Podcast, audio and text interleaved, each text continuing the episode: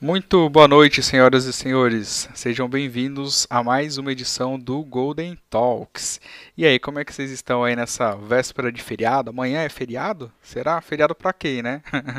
Será que você já aproveitou o feriado antes e vai ter que trabalhar amanhã? Faz parte, né? E aí, eu tô vendo o pessoal aqui mandou boa noite, ó, tô vendo o Neto Long, um abração para você. A gente se falou um tempinho atrás, né, Neto? Como é que você tá? Tô vendo aqui também, ó, o Dirceu Rezende mandando boa noite, Will, para de pentear o cabelo. Boa. o Tadeu Mansi também mandando boa noite, boa noite também, Tadeu. Sejam aí todos bem-vindos, estão preparados para essa live de hoje? Vai ser muito legal, hein? Tem bastante história aí que a gente vai contar, coisas que talvez nem todo mundo sabe tá? E vocês vão se surpreender com a história do nosso entrevistado de hoje, tá? Mas antes da gente continuar aqui, só quero lembrar para vocês que todas as entrevistas que nós fazemos aqui no Golden Talks, a gente transforma em podcast, tá? Então todas que nós fizemos até agora, vocês podem conferir no nas plataformas de podcast, pode ser Spotify, pode ser iTunes, né? É, e lá tem todas as entrevistas Inclusive essa aqui que a gente vai fazer hoje vai ser disponibilizada amanhã e vocês podem acompanhar também no carro, no ônibus, se estiver fazendo a caminhada, beleza? Então vamos lá, chegou a hora então da gente iniciar a nossa conversa, o nosso bate-papo e eu quero apresentar para vocês um cara que tem muita história, né? E ele vai contar para a gente coisas, por exemplo, vocês lembram quando vocês tiveram seu primeiro contato com o computador? Quando vocês começaram a aprender inglês, é, vocês já viajaram muito pelo Brasil? Esse cara tem muita coisa para contar sobre isso. E como que você conseguiu seu primeiro emprego? Qual o site que você procurou? Então, é isso e muito mais que a gente vai ver aqui hoje no Golden Talks. Então, senhoras e senhores, quero apresentar para vocês e chamar aqui o nosso amigo Willy Souza. Fala, Willy. Ou Will, né? Como você mesmo falou. E aí, meu brother, como é que você tá? Tudo bem? Beleza, tudo bom. Tô aqui tentando animar essa galera, né, nessa véspera de feriado e também tô muito feliz aqui e animado de falar contigo, tá? Claro, claro. Cara, o... primeiramente, obrigado pelo convite. Obrigado por estar tá deixando esse espaço aí pra gente. É... Falar um pouco aí da nossa trajetória, como foi aí uma vida longa aí nas estradas da vida, né? Como a gente já bateu esse antes. Como foi tá rodando aí, começar cedo, é, trabalhar muitos anos como DBA, sair da área, voltar de novo, tá sempre ali, né? Porque a gente eu até como estava falando, teve uma época que eu achei que eu estava indeciso e aí depois de fazer um coach de verdade, de verdade, né? Vou fazer um coach profissional, Tá. original, raiz, descobri que existe carreira em W. A gente sempre estava acostumado com Z, é, geração Z, carreira em Y, né? E eu descobri que existe carreira em W. Eu, o que, que é carreira em W? Carreira em W nada mais é do que você estar tá em posições diferentes em determinados momentos da sua carreira e quando você fala posições diferentes, não só posições na camada técnica, como também camada de liderança e liderado, e você se sentir bem com aquilo. Você, é, vou te dar um exemplo. Eu já fui gestor, hoje eu sou um liderado. E me sinto muito bem. Eu, eu, eu, é para mim é um prazer trabalhar assim. Para algumas pessoas, lógico, existem perfis e perfis, é... Algumas pessoas que foram gestores e passam a ser liderados sentem que diminuíram na carreira, sentem que deram um passo para trás. Né? Como falei, perfis e perfis. E para quem, os indecisos, que hoje existe a carreira W, quem não, não entendeu, dá uma gulgada aí, carreira em W. E você vê que para pessoas assim é completamente natural, né, normal, se sente confortável de, estar em posições assim. Eu saí da área de banco, trabalhei focado apenas com soluções em cloud durante muito tempo. Estou mexendo com banco. Para mim, está mais do mesmo. Não me sinto pior, nem melhor. Tranquilo. Aí agora estou navegando um pouquinho nos dois. Estou trabalhando com uma galera bacana. Pouco tempo, estou numa outra empresa agora há pouco tempo, então estou conhecendo ainda como funcionam os processos, conhecendo como funciona a, vamos dizer assim, Roma faça como os romanos, né? Então estou me habituando ainda, estou naquele processo de habituação. Mas está uma, uma experiência muito bacana. E nesse período todo aí, né, esses quase 20 anos, passei por alguns bons perrengues aí nesse Brasilzão. Para quem não sabe, São Paulo é o oitavo estado que eu moro. Mas em termos de carreira é o segundo. Eu não comecei a trabalhar em São Paulo, mas vim fortalecer, vamos dizer assim, a minha carreira aqui. Os outros eu morei um pouco menor, adolescente, mas aí você vai aprendendo um pouco da cultura dos lugares que você vive e, acaba trazendo um pouco dos costumes para sua vida. Então, eu sou um cara multifaceta, vamos dizer assim. E, claro, cara, é, hoje estou à frente de uma comunidade técnica maravilhosa, junto com, com parceiros aí que estão comigo. A gente vai falar um pouco sobre depois. Estão tomando porrada comigo, um, vendo o lado ruim da coisa comigo. Infelizmente, é até estranho quando a gente fala assim, mas existe um lado ruim. Então, é... cara, tá sendo uma experiência muito legal. Para eles, para mim, também. E aí, cara, esse é o legal. Esse é o bacana. Legal. E aí vamos desenrolar aqui. A ideia é falar um pouco sobre a carreira como um todo. Eu, nas palestras que eu faço, geralmente falando só de cloud DevOps, eu não palestro sobre banco de dados, com exceção do DataTech 3 no ano passado, que eu fiz uma dobradinha com a Haddad, uhum. mas foi um jogo combinado, Marcelo Haddad, né, um amigo meu, amigo do, do, do muitos que estão aí nos comentários voando, só tem zoeira aí. A é... galera aqui tá bem animada. Eu tô também só acompanhando a zoeira aqui amigos, da galera, hein? Os amigos, os amigos. Já que tá falando, ó, não tem como eu não perguntar, tá? Eu vi aqui o, o Dirceu Rezende, ele fez um comentário que ele falou: hum. entendedores entenderão. Eu não sou nenhum entendedor porque eu não entendi nada, mas eu fiquei curioso. Ele falou: o Will tá ganhando XP na empresa nova, né? Será que é porque o, o nome da empresa ou tem alguma outra coisa nessas entrelinhas aí? Esse de ser uma figura. É, hoje eu estou prestando serviços na XP. É, trabalho numa, com uma equipe bacana, como eu te falei. Está é, sendo uma experiência muito boa. É uma empresa que está crescendo bastante. Tem um ritmo frenético, ritmo aí alucinante. Então, todo dia tem uma coisa nova, todo dia tem uma situação diferente. É, e está sendo uma experiência muito boa. Eu estou há três meses, então, assim, tem muita água para correr debaixo da ponte ainda. ainda apesar de estar achando a experiência muito bacana, ainda é muito cedo para eu traçar um perfil da empresa, é, perfil de carreira, ou como é que o meu trabalho está sendo visto, está sendo desenvolvido. Uhum. É, a gente ainda está naquela fase de estamos nos conhecendo, sabe? Na Às fase vezes, ali da, do, do namoro, da paixão, uhum. tudo perfeito, maravilhoso. Por hora tá, tá tudo muito bem. Por hora tá tudo muito bacana. Legal. E que bom que você tem uma boa bagagem acumulada nesses anos todos, né? Você comentou rapidamente, hoje você tem aí uma bagagem boa na parte de cloud, já navegou aí por vários mares desse mundo de TI, já viajou bastante nesse Brasil e a gente quer saber de tudo isso. E começando pelo começo, né? Conta aí pra gente, Will, como é que foi aí o, o, o seu despertar, esse seu início aí da, de, do primeiro contato com o mundo de TI, com computadores, e o que que fez você falar, não, é essa área de maluco, de doido que eu quero seguir para minha vida? O primeiro contato que eu tive com TI foi em 99, estava na escola, quando eu sempre estudei em escola pública, né? Então, teve uma época que o governo ele implantou alguns computadores, ele deu aulas de informática para gente. Lógico que durou seis meses porque roubaram os computadores, mas beleza. Roubaram os computadores, ó, isso eu não sabia, hein? Caraca. Ah, o primeiro contato, hum. né? Mas aí, no terceiro ano do, do segundo grau, óbvio, é, em 2000, a Secretaria da Fazenda lá da Bahia, eu morava lá nessa época.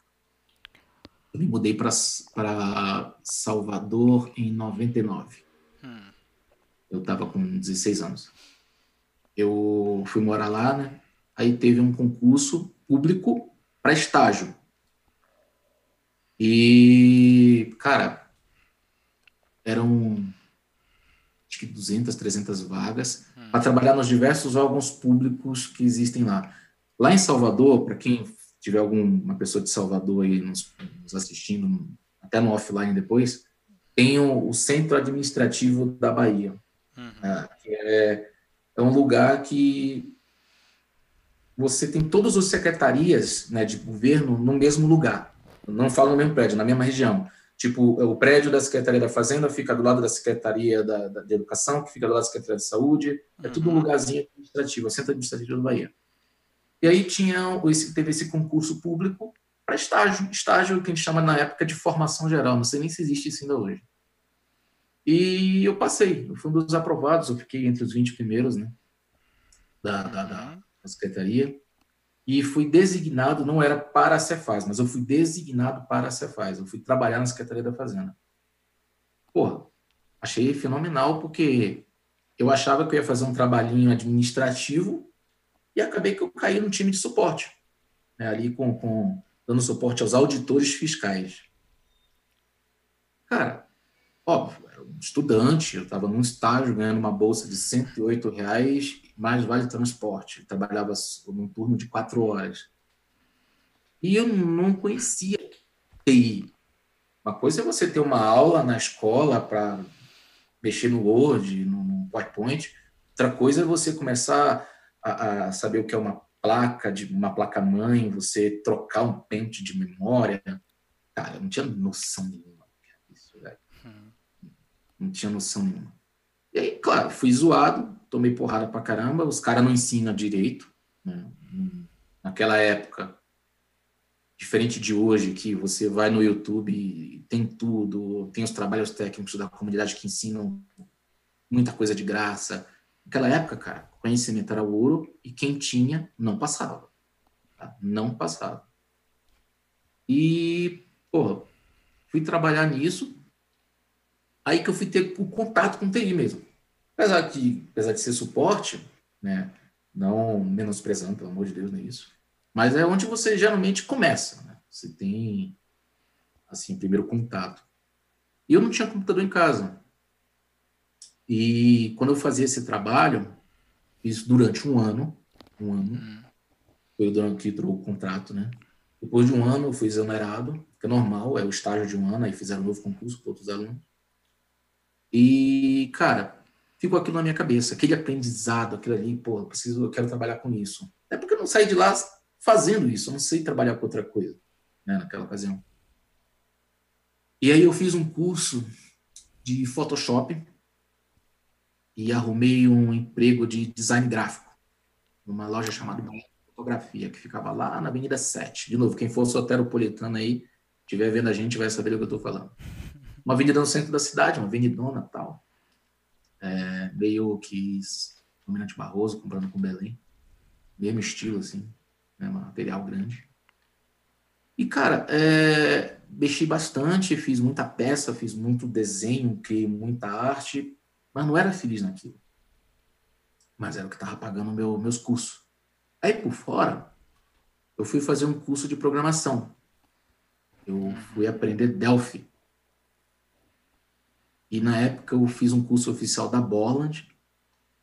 O curso custou, cara, naquela época, se eu estou falando em 2002, custou uns 10 mil, por aí. Caraca, isso aí naquela época, 10 uhum. mil reais já. Naquela época o curso era um caro, velho. Nossa. Caro. Se fosse hoje aí, seria Nada. o quê? Uns 30 pau. Por aí, cara. Fácil, aí, né? engraçado, aí hoje a linguagem, entre aspas, você não vê muito curso por aí, tá cheio de curso no YouTube, e se alguém der algum curso presencial, vai te querer te cobrar 600 reais. O, o mundo mudou, né? Charles, o mundo mudou. O mundo é um... É, e assim, claro, eu não tinha crédito, então, porra, muita coisa. Se eu tô aqui hoje, muita coisa eu devo à minha mãe, porque minha mãe foi a mulher que me deu folha de, me prestou folha de cheque, porra, comprou um computador para mim, sabe? Não me deu, minha mãe não teve condições de me dar as coisas, mas ela me emprestava, vamos dizer assim, cheque, carnê, era no nome dela. E, cara, se minha mãe não tivesse confiado que eu pudesse honrar meus compromissos com ela, talvez eu não tivesse aqui hoje.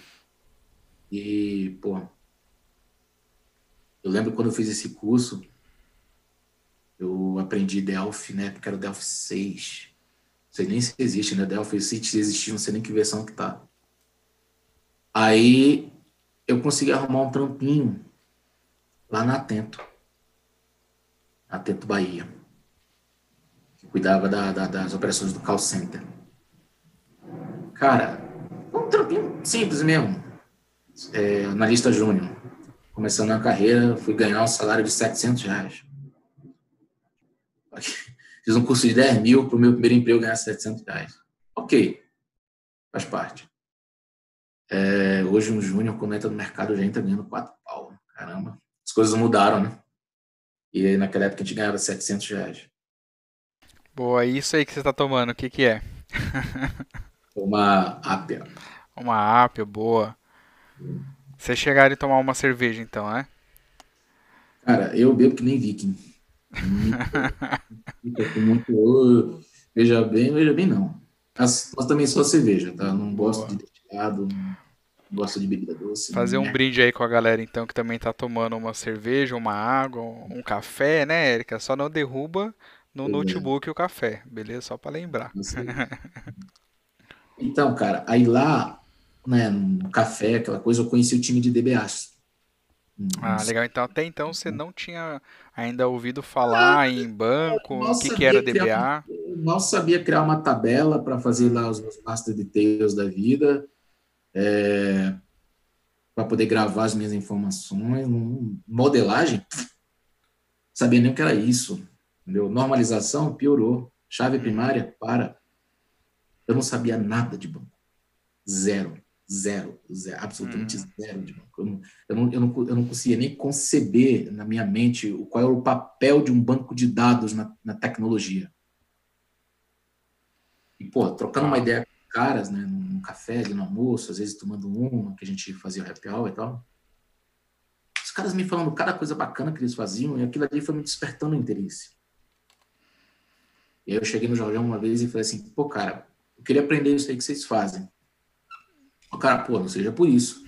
Aí eu fiquei todo pimpão, né? Pô, vai me ensinar. Eu, uma trouxona assim de papel impresso, em inglês, deu na minha mão, te vira. Falei, rolou, como assim? Não. Lê aí, qualquer coisa me pergunta. Tipo, zero empatia. Eu falei assim, caramba, o cara que dá risada comigo no boteco mudou completamente o semblante dele na hora que eu vim pedir um auxílio de conhecimento. Estranho, né? Mas hum, beleza. Sim. É assim que a banda toca, é assim que a gente vai dançar. Pô, cheguei em casa, né? Ainda estava sem computador. Falei assim, pô, mãe, preciso de um computador que preciso estudar. Ah, não sei, como é que eu vou fazer? Ah, vamos. Consegue tirar um para mim? Eu lhe pago. A gente foi numa loja lá, lá chamada. Acho que era SOS Computadores. Nossa, SOS Computadores. Aí, lembra dela? Lembro. Aí eu comprei um computador, era um monitorzinho, acho que 14 polegadas,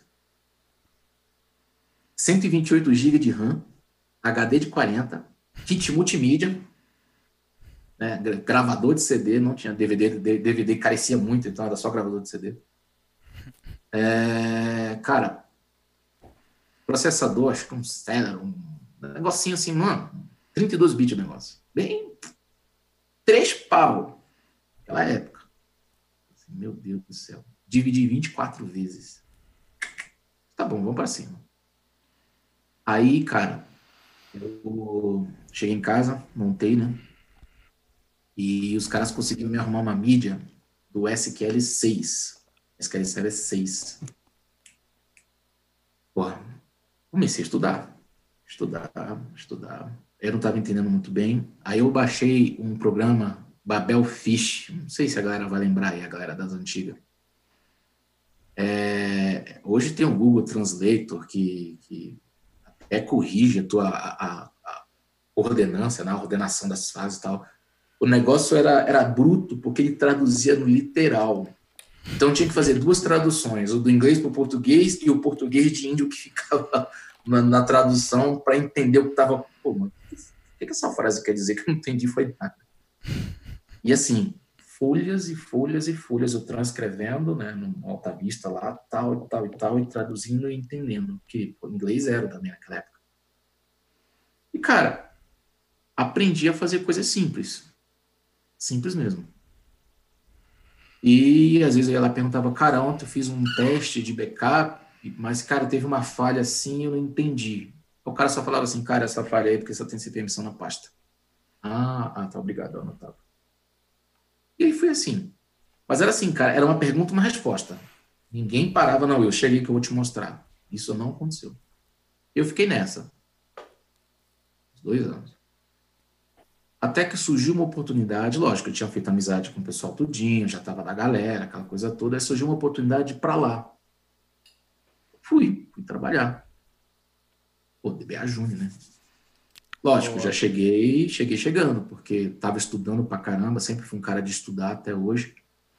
Então, assim, as, as funções de um júnior, eu já estava exercendo muito bem. Executava os scripts, tirava os backups, monitorava o ambiente, montava os DTS. Não, não existia Integration Service naquela época, era DTS, Transformation uhum. Service. E, assim, não tinha muito segredo, tá? É, o SQL era bem limitado. Então, era muito, entre aspas, fácil administrar um ambiente daquele. O que pegava mais era na camada de sistema operacional. Você tava, trabalhava com aqueles Windows NT, depois veio o Windows 2000, então rodava tudo em cima disso.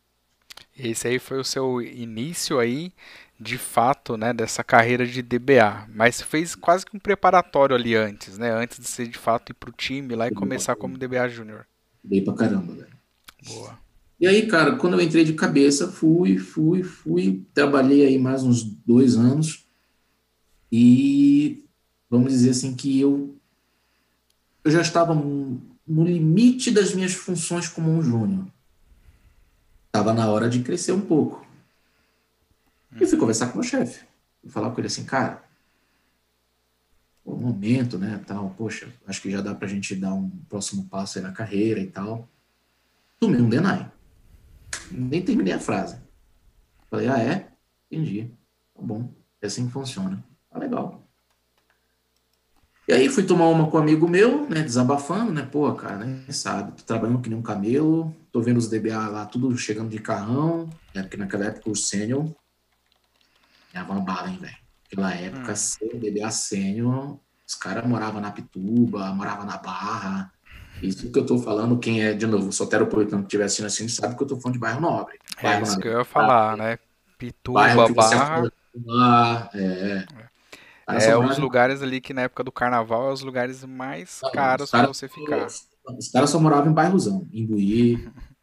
e eu, coitado, morava na Canabrava. Aí tá. Boa. Aí, porra, conversando com esse amigo meu, amigo meu falou assim, Will, Conhece um site chamado APInfo? Hum, Isso eu estou falando é 2005. 2005. Não, 2006, perdão, 2006. 2006. Eu vou fazendo um parênteses rápido falando da APInfo. Tem alguém aqui que conheceu a APInfo semana passada. Tá não vou falar quem. Ele tá fazendo assim, ó. Não, é o Jonathan. Caramba. Mas é, a BINFO para vocês verem como já tem, ó, nossa, os primórdios aí do, do currículo virtual, né? É, cara, foi. Eu, e assim, naquele dia, eu nunca na vida tinha ouvido falar de APINFO. Uhum. Nunca tinha ouvido falar, nunca, nunca, nunca, nunca, nunca. E aí, pô, fui pesquisar, né? Achei interessante, apesar de ser uma página simples, ele filtrava por estado. Aí coloquei Bahia, né? Lógico. Eu pensei isso aí lá. E só tinha vaga para poucas, poucas, mas era muito desenvolvedor. Desenvolvedor, desenvolvedor, desenvolvedor, e não tinha nada de DBA. Assim, pô, lascou. Lascou, não tem o que fazer. Aí, cara, eu disse assim, pô, vou pesquisar outros lugares. Aí eu fui navegando ali pelo lado, fui olhar Alagoas, Sergipe, tipo, coisinha que qualquer. Pegava um carro, em cinco horas eu tava em casa, na casa da minha mãe. Nada. Caí no Rio, umas vagas bacanas, mas, pô, Rio de Janeiro, será que cola? É, tem um parente meu que mora aqui, qualquer coisa peço asilo. Pô. Aí quando eu fui pesquisar São Paulo, não, de novo, não conhecia Penfo. Cara, o negócio paginou de um jeito. Hum. Eu assim, mano do céu, velho. Eu nunca vi tanta vaga. E não vou entrar no mérito se era vaga fake, se era vaga boa, se era vaga zoada. É, era, era uma vaga publicada, cara. E o negócio, assim, paginou, cara, absurdamente. Eu fiquei assim, mano do céu, o negócio é, é São Paulo. Uhum. O negócio é São Paulo, não tem jeito. Aí, mandei três currículos, né? Curioso. Aí a GIP me liga. Falando isso, eu não sei nem se a GIP existe ainda, cara. Ah, lá, acho que sim, viu? Conhecer, pode, coloca nos comentários aí para ver se. É. Avisa aí pra gente, galera. Comenta aí. É. Aí a menina da GIP me ligou. Hum. Cliente que tava falando comigo que eu morava aqui em São Paulo. Pô, recebi seu currículo e tal. Poxa, achei bacana, tem uma vaguinha aqui no seu perfil, você topa fazer uma entrevista e tal. Aí eu falei, poxa, eu topo sim, cara. Isso foi mais ou menos segunda-feira. Ela falou, então, você topa vir aqui na sexta-feira, nove horas da manhã? Eu falei, eu topo. Ah, tá bom, vou marcar aqui. Ah, mas deixa eu só te falar uma coisa. Ela, o quê? Eu tô na Bahia, tá? Ela, nossa, tomou um susto. O quê? Eu falei, é, tô na Bahia. Ah, não, nossa, então me desculpa. Então, eu falei, ô, ô, ô, calma, calma, calma. Ela já ia me quebrar do processo. Eu falei, calma, calma, calma. Eu estou falando que eu quero fazer a entrevista. Eu vou. Ela falou, nossa, não, mas como assim? Você vai vir até São Paulo? Eu falei, vou. É uma, é uma vontade minha, eu vou, eu vou fazer isso. Não, mas a empresa. Não, não, não se preocupe, moça. Eu não estou dizendo que a empresa vai pagar a minha passagem. Eu não estou dizendo que a empresa tem que me dar alguma ajuda de custo. Não, é uma responsabilidade total minha. Eu só quero que você me dê a oportunidade de fazer a entrevista ela ficou apreensiva, nervosa e tal. Eu falei, não, não se preocupa, deixa, é uma responsabilidade minha. Eu, mando e-mail para você, sei lá, eu posso confirmar qualquer coisa, assim, que você quiser. Lá, peraí, ela foi falar com, acho que o gestor da vaga, né? Aí me, tá bom, vamos aceitar. Você consegue estar aqui às nove? Você foi consigo. Porra. Desligou, corri na minha mãe e falei assim, mãe, precisar de sua ajuda de novo. Se a senhora compra uma passagem no seu cartão de crédito, eu lhe pago. De novo, eu era zero crédito. Mas como assim? O que você está fazendo? Você está louco? Eu falei, cara, eu vou fazer uma entrevista em São Paulo sexta-feira e se virar, eu fico. Ela falou assim, filho, tem certeza? E que minha coragem, mãe, hein? Minha mãe, nenhum, cara, nenhum momento minha mãe, não, não vá, São Paulo é isso. Não, minha mãe, pelo contrário, bateu no meu ombro, você é homem, você, você, sabe o que você quer, vai fundo. Olha, Se não tá der parabéns, certo, hein? Até a, é. a Eriquinha tá comentando aqui, ó, que top, tá vendo? Quem quer, quer, né? Hoje a galera exige, exige coisas que você pensa, caramba, quer trabalhar ou não, né? Praticamente Exato. hoje, às vezes, você tem que implorar para a pessoa vir fazer entrevista é, e trabalhar. É... A gente vai entrar nesse detalhe daqui a pouco, mas hoje o negócio é estranho. É estranho, Aí, é verdade. Tá. Cheguei lá no horário combinado, peguei um voo de madrugada, de quinta para sexta. Cheguei lá com o olho vermelho de sono, mas, cara, conversei com o Tardelli, nunca vou esquecer o nome dele. E ele me deu uma oportunidade, velho. É lógico, é, eu, eu, queria que ele tivesse assistindo a gente aqui. Eu vi que ele deu um curtir lá no post e eu pensei que ele ia estar aqui. Mas. Ninguém tira da minha cabeça Tá? Isso eu vou abrir meu coração. Ninguém tira da minha cabeça é, que ele me deu essa oportunidade por dois motivos. Por dois. Não tenho provas, eu só estou sendo. É, um, é uma. Como é que fala palavra? Su, su, fugiu a palavra da cabeça agora. É, eu, é, eu, eu, eu que estou falando, ninguém me disse nada, é, é uma coisa minha, no meu coração. Mas ele me deu essa vaga do primeiro. Quem fez isso não está afim de brincadeira. Então ele sabe que se eu entro no time, eu ia dar mil por cento. Eu ia dar mil por cento. Segundo, cara, isso, Léo, uma especulação, era a palavra que eu estava procurando. Obrigado, Léo. Obrigado mesmo. É, segundo, é, porra, ele viu que eu cheguei lá cansado, com fome, com uma trouxinha na mão. Acho que ele teve um pouco de pena. Sabe? Mas assim, se, no, se o Tardelli tivesse dito para mim, e assim, Tardelli, se você estiver assistindo essa, essa, esse vídeo no offline depois, eu vou deixar aqui um agradecimento do fundo do meu coração para você. Nunca esqueci de você, tá? Isso tem 13 anos e eu nunca esqueci disso. Tá? Esse, esse agradecimento leva no fundo do meu coração. Se você tivesse me dito não, eu acho que eu não estava nesse canal agora dando esse depoimento. Beleza? Então, sempre serei grato. É, porra, isso foi numa sexta. E aí o Golden Talks, né, galera, mais uma vez aí surpreendendo, né, com mais essa é. história aí. Desculpa interromper, mas não dava para deixar passar sem fazer um comentário a mais, né? Que história, hein? E que oportunidade também que você teve. Muito legal isso aí, muito legal, além do mais, você conhecer tudo isso aí e se sentir grato por isso, né? É, eu, eu passei por uma dessa e, pô, ele falou assim: segunda-feira eu te dou a resposta. Falei, tá bom. Vim com um troquinho no bolso, né? Fiquei, final de semana, fui passear, fui andar aqui na Paulista, né? Fui conhecer, bater umas fotos. E, cara, eu vim sem a passagem de volta. Tá? Eu disse assim: é, se ele me der não, eu vou pegar um busão e vou cair fora. E aí você me pergunta assim, que eu acho que ninguém, ninguém ali no comentário perguntou, eu vou falar, e o meu emprego na Bahia? Queria mesmo. Cheguei pro meu chefe e falei assim, ó, tô indo embora. Ui, mas por que você fez isso? Porque, cara, eu já tinha chegado no limite da minha carreira.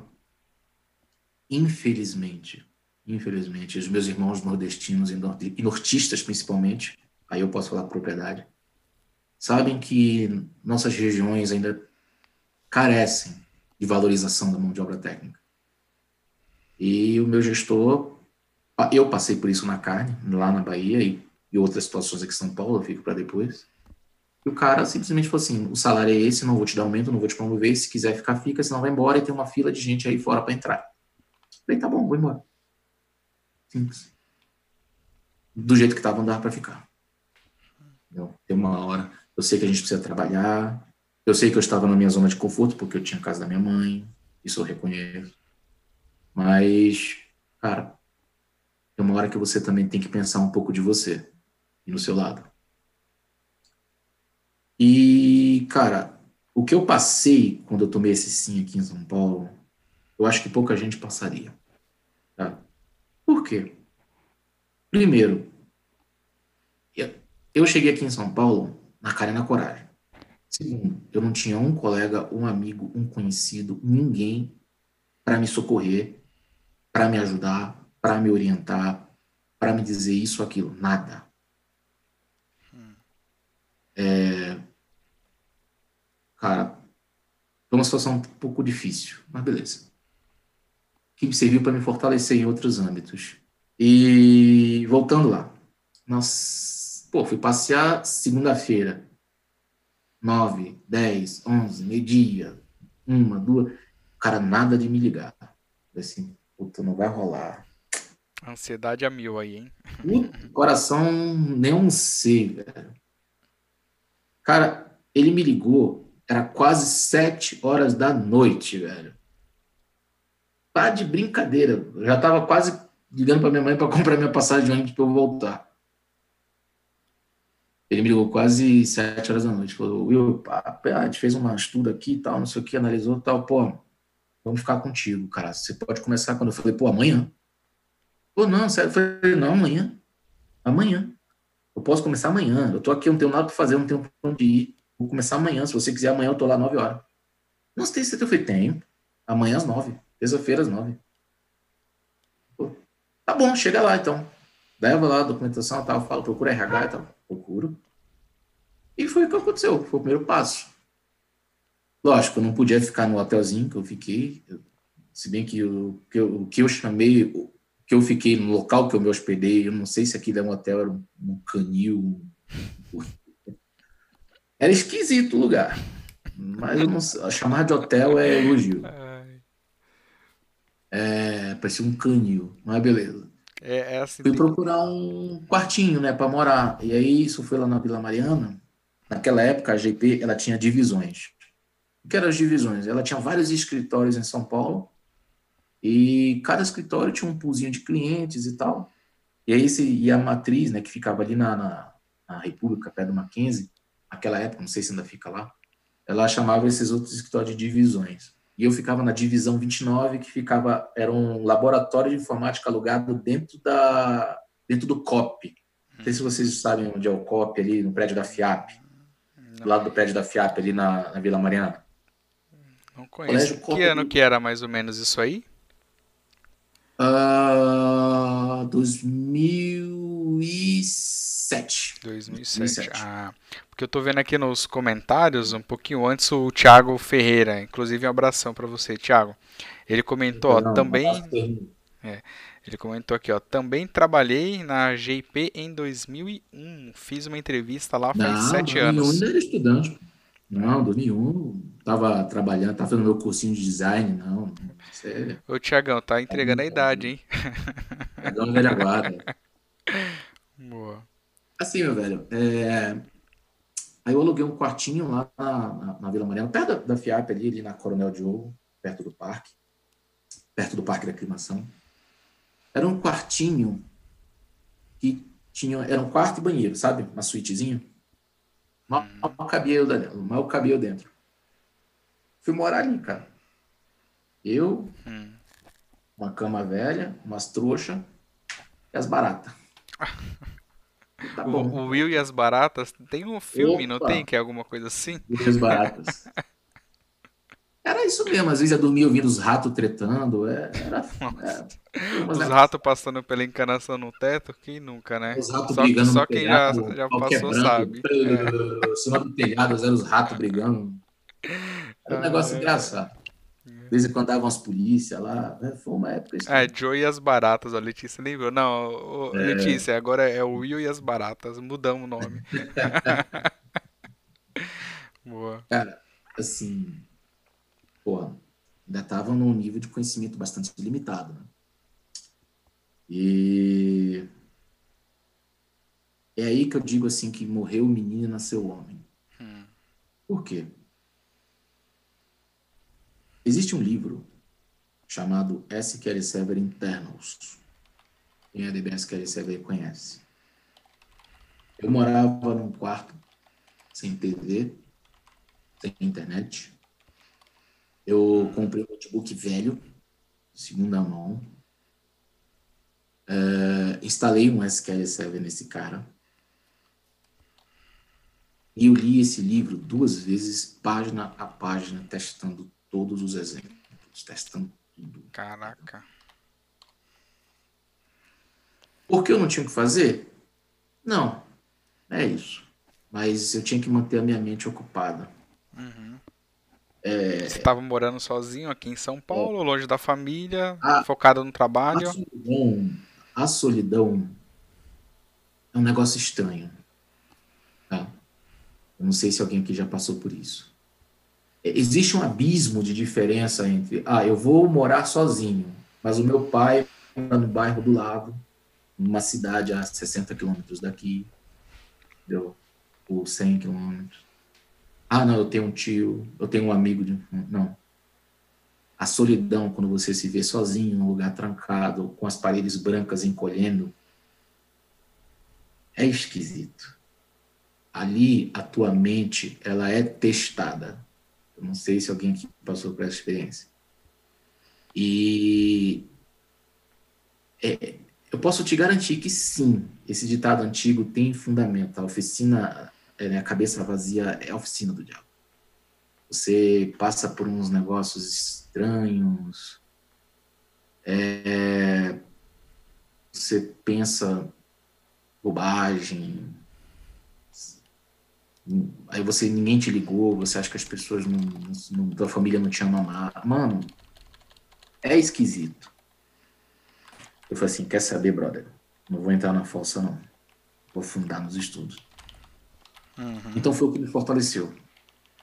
Eu peguei um livro de mil páginas, comprei ele e fui ler ele. Página.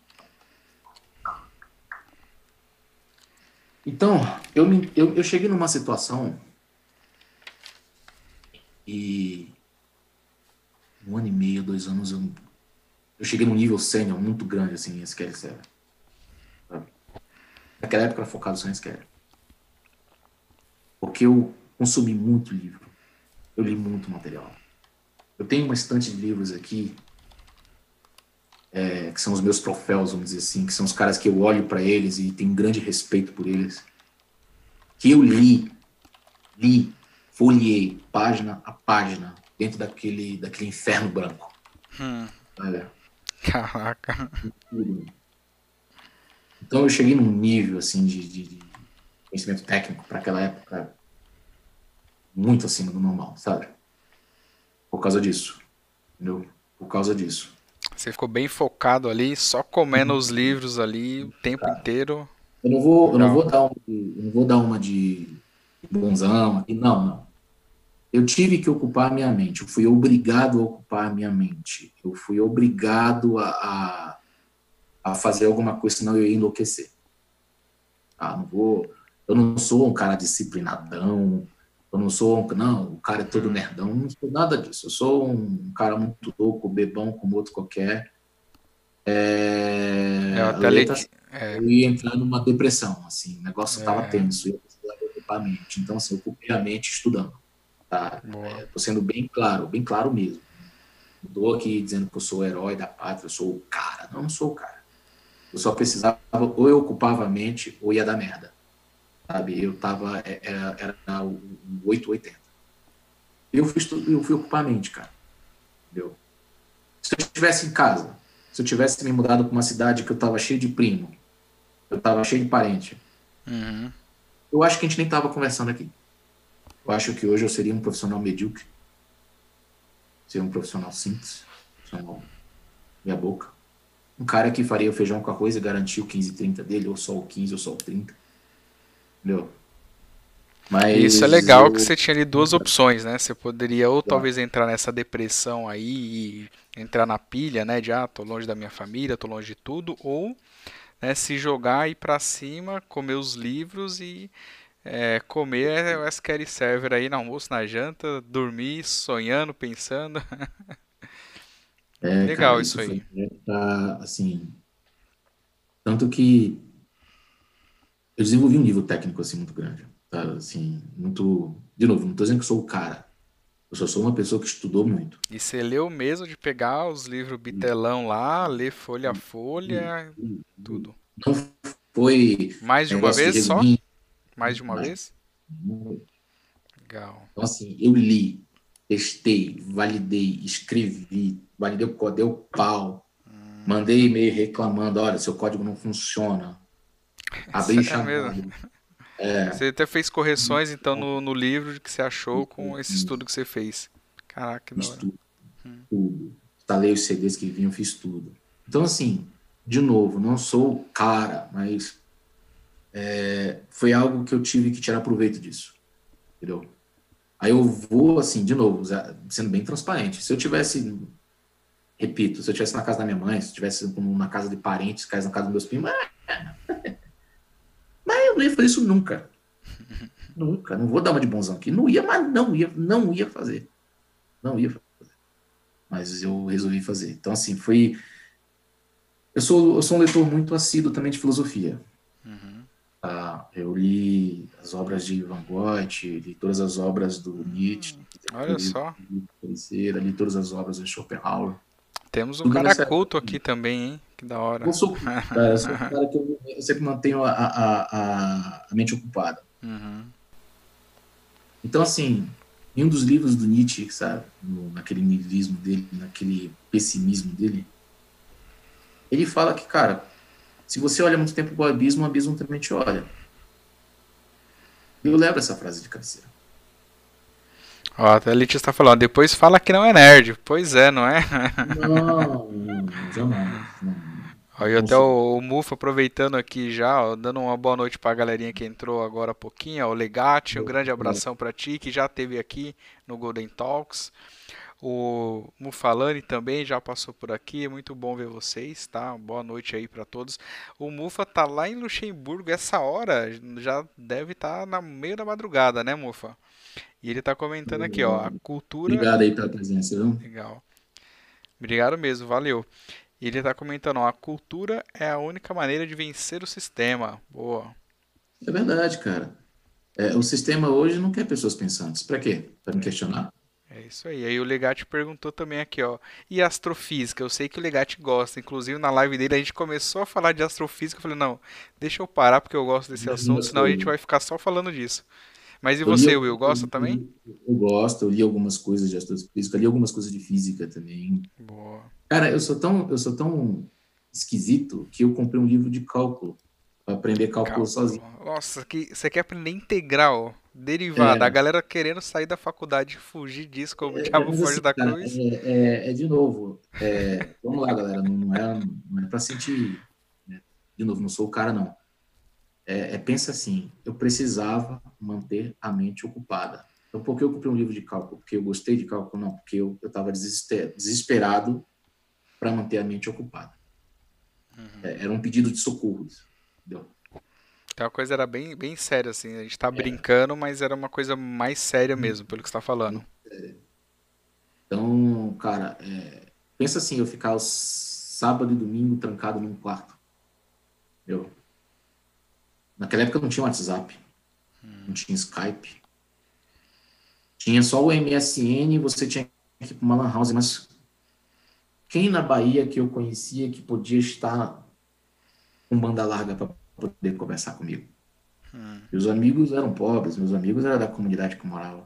Tudo bem que eu não morava numa comunidade, eu morava num próximo, mas assim, fazia parte do, do complexo ali. Uhum. Nenhum deles tinha banda larga pra gente, tipo, MSN bater papo, formar grupinho, não tinha isso. Então não tinha nem como falar com os amigos. Minha mãe tinha que falar rápido, o minuto era caro. Você botava 10 reais de crédito, 15, acabava em 3 minutos de conversa. O fax Eu... modem. é bem antiga essa, hein? Fax é. modem. Ó, o Neto também comentou aqui, Sérgio Passos e Carlos Oeiras representando Belém aqui. Pô, bons é. tempos de Cezupa. Ó, Cezupa. Vamos comentar sobre isso, viu? Eu vou contar, eu vou contar, o Cezupa é um dos maiores parceiros hoje do SQL Norte que tem hoje em Belém. E falando disso aí, é, vamos aproveitar aqui, Will, para a gente entender o negócio aqui. É, você falou que teve seu primeiro contato com o banco em Salvador, na Bahia, e você uhum. viveu um bom tempo por lá. Depois você foi para São Paulo. A uhum. gente aqui, a maioria sabe que você ajudou aí a fomentar e a criar comunidade lá em Belém do Pará. A gente vai falar sobre isso também. Mas na verdade, verdade verdadeira, você nasceu em Manaus. Vocês sabiam disso, galera? Uhum. O Will ele nasceu em Manaus. Nasci o cara é viajado no Brasil, né? Conhece muito. Conta pra uhum. gente aí como é que foi isso, né? Como que você foi parar em Salvador, antes disso em Belém e você nasceu em Manaus, na verdade. Conta um pouquinho disso aí até eu você nasci, chegar. Eu nasci em Manaus. A, a, Minha mãe e meu pai são paraenses, né? Todos os meus parentes são paraenses. Hum. Minha avó, meu avô, meu finado avô, primo, primo, tio, tio, irmãos tal. Todo mundo é de, de Belém. E de Icoaraci. Se o baranense estiver assistindo a gente, sabe que é. Um bairro que o coração. E a minha mãe foi nos anos 70 para né, Manaus, naquele boom da Zona Franca lá. E meu pai também, por coincidência, ele, e apesar de serem dois paraenses, não se conheceram no Pará, se conheceram em Manaus. Uhum. E daquela brincadeira de se conhecer, estamos aqui, né? E aí eu nasci em Manaus nessa época, né? Que eles se conheceram e tal, se casaram.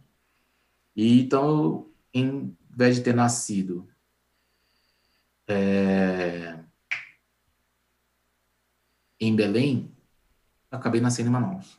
Mas eu sempre tive um pé lá, porque toda a minha família é de lá. Meus primos, tios, irmãos do meu, da minha mãe, do meu pai, né? Todo mundo é de lá.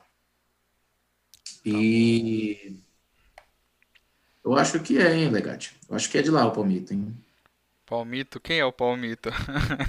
É, é o Palmito mesmo, marca aí. Ah, o Marco Palmito. Ah, eu, eu achei que vocês estavam falando que era alguém, é tipo um apelido, né? É. Eu perguntei aqui pro pessoal quem é do Norte, Nordeste, mandar uma mensagem pra uhum. gente saber, tá?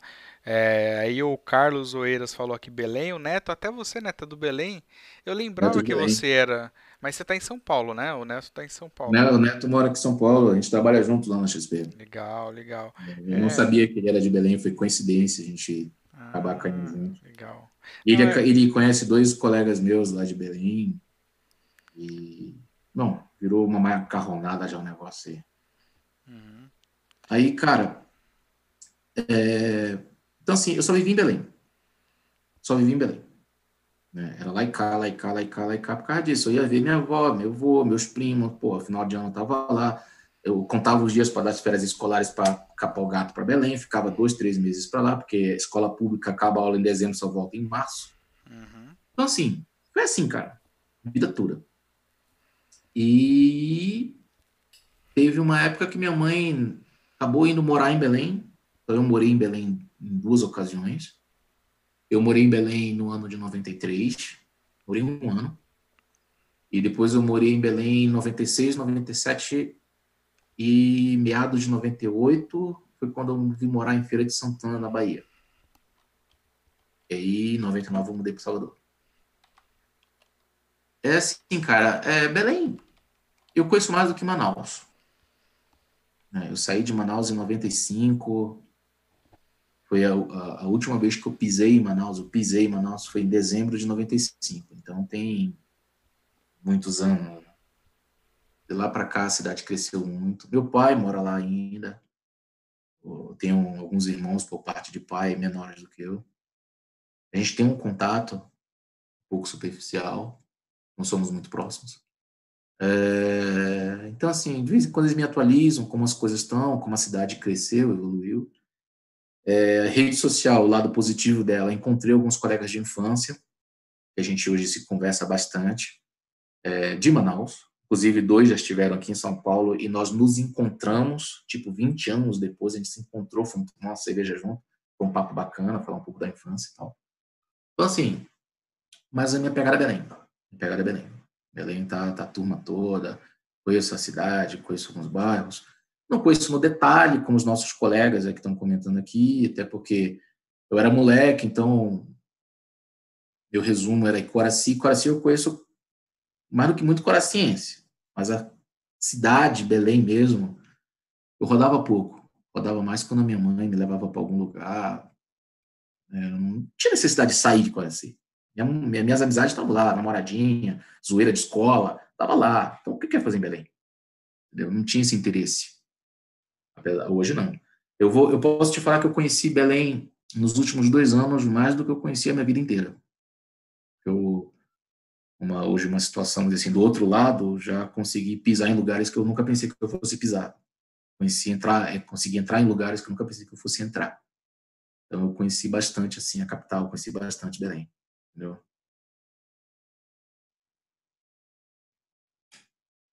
Acho que tá no mute, hein?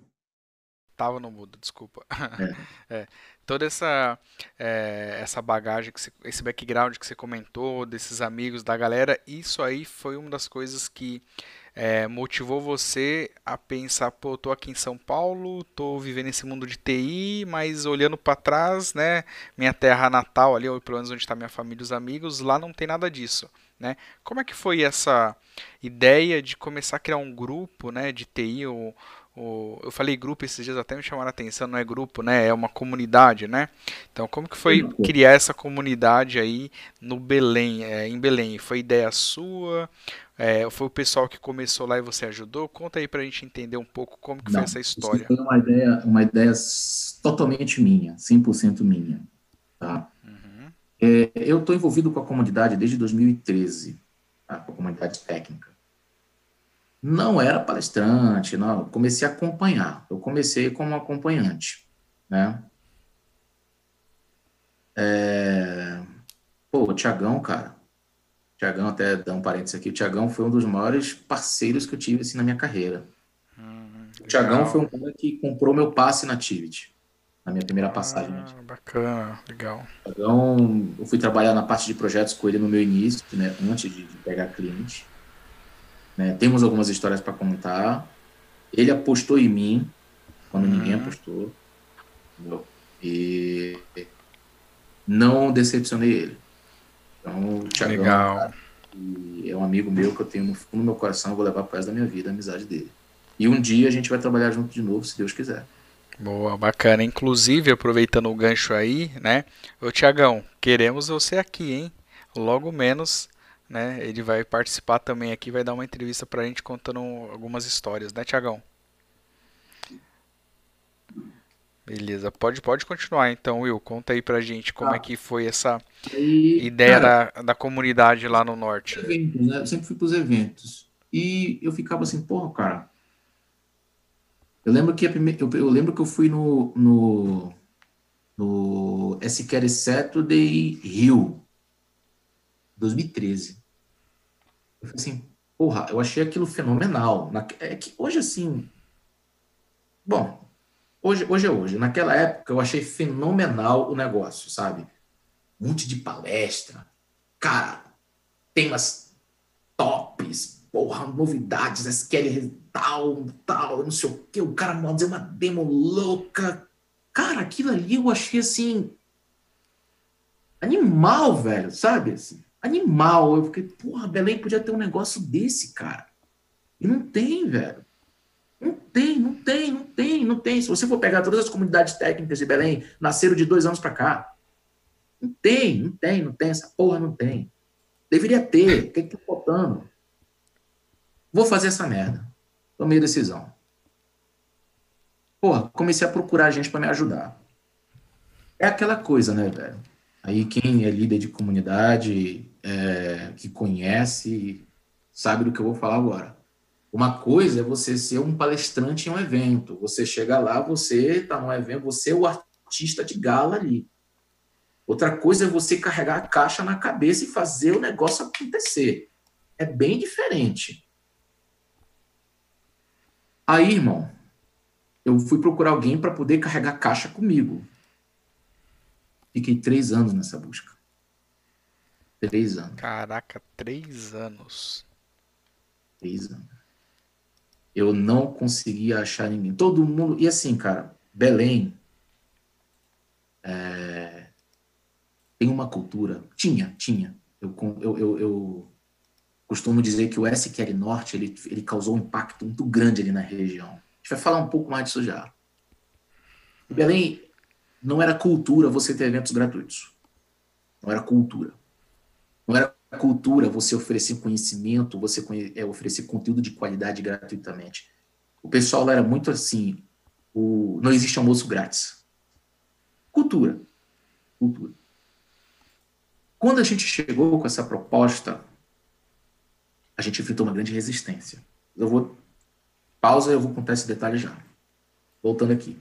Fiquei três anos procurando alguém. Eu chegava num cara, chegava no outro, assim, abordava, galera, porra, mano, tipo, prazer, tudo bem? Pô, tá afim de fazer isso? Cara, mano, você tá louco, isso não existe, isso é maluquista tocar, eu nunca ouvi falar, o que, que eu vou ganhar com isso? Cara, você tá dizendo que eu vou trabalhar de graça para você? Falei, não, brother, não é, não é trabalhar para mim, é, pô, não, não, não, tô fora, não rola e tal. Aí, trabalho fazer coisa da comunidade, né?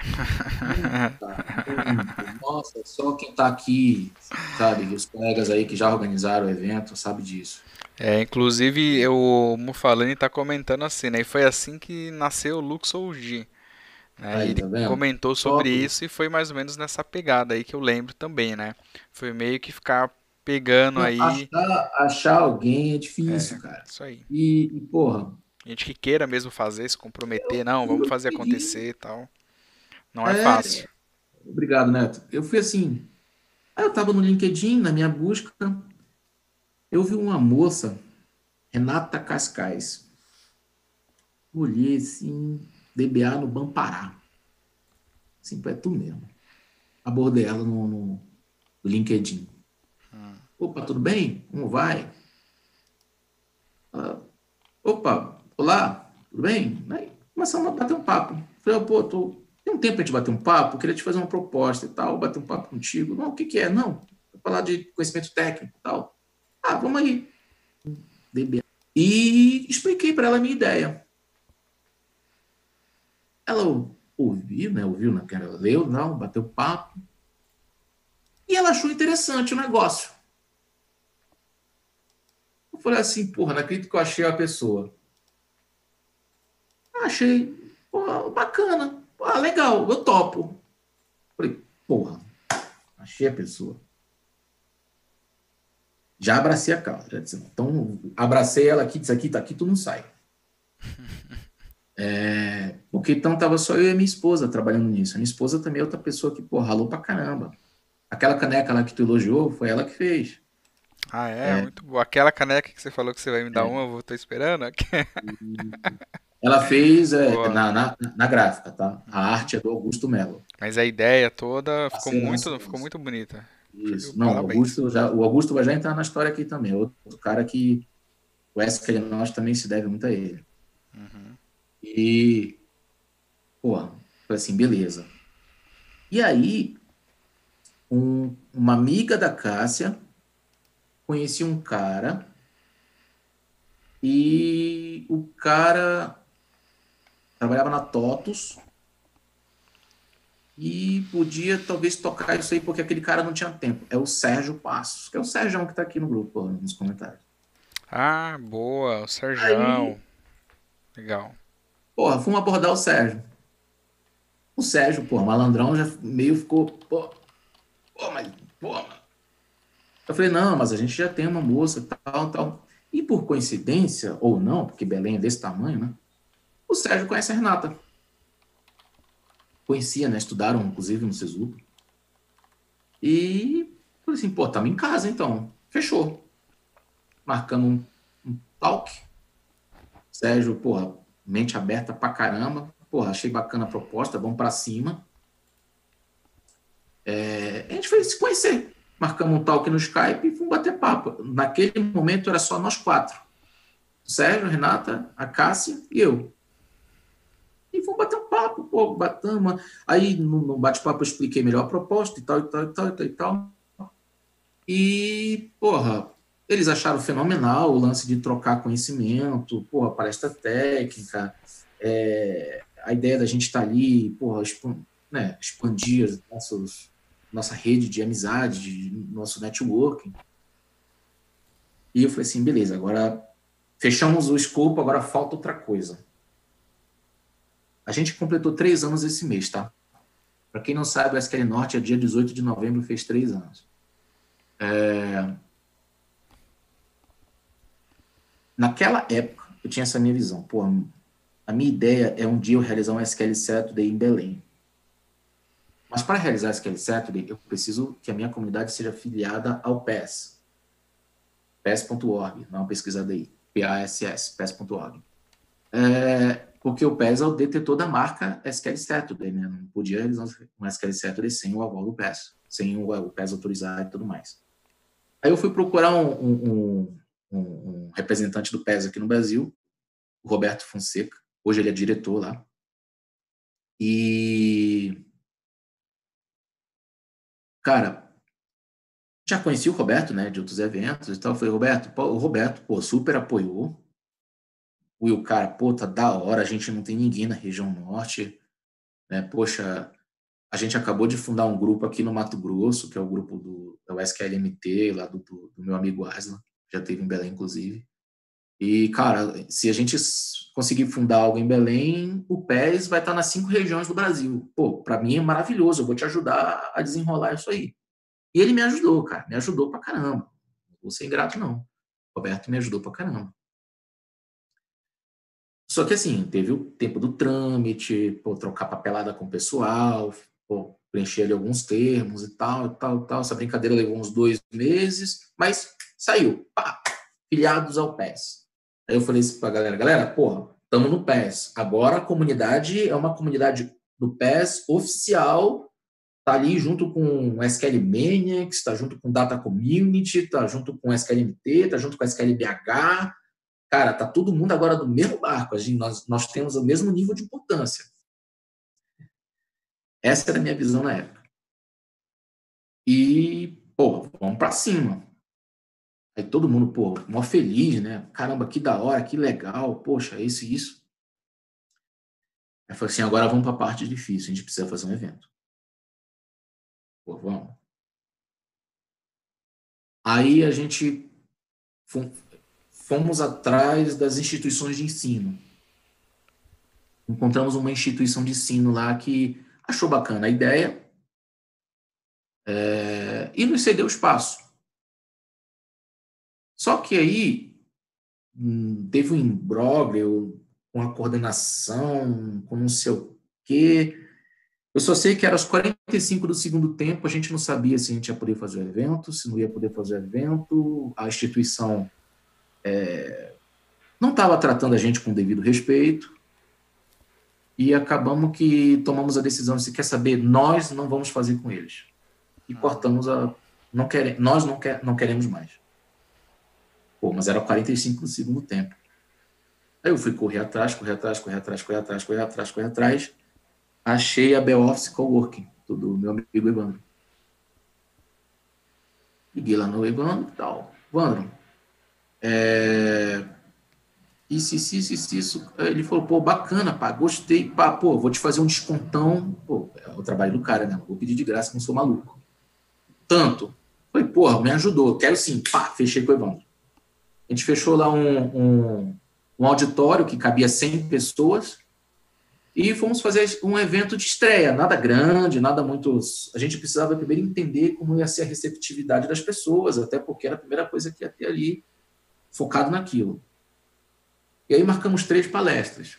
Eu fiz uma palestra de SQL Azure, eu chamei um amigo meu chamado Reginaldo Silva, que fez uma palestra de SQL Server mesmo, falou de Tânia, e chamei o Cláudio Bonel, que me deu um puta de um apoio também, o Bonel MVP Microsoft.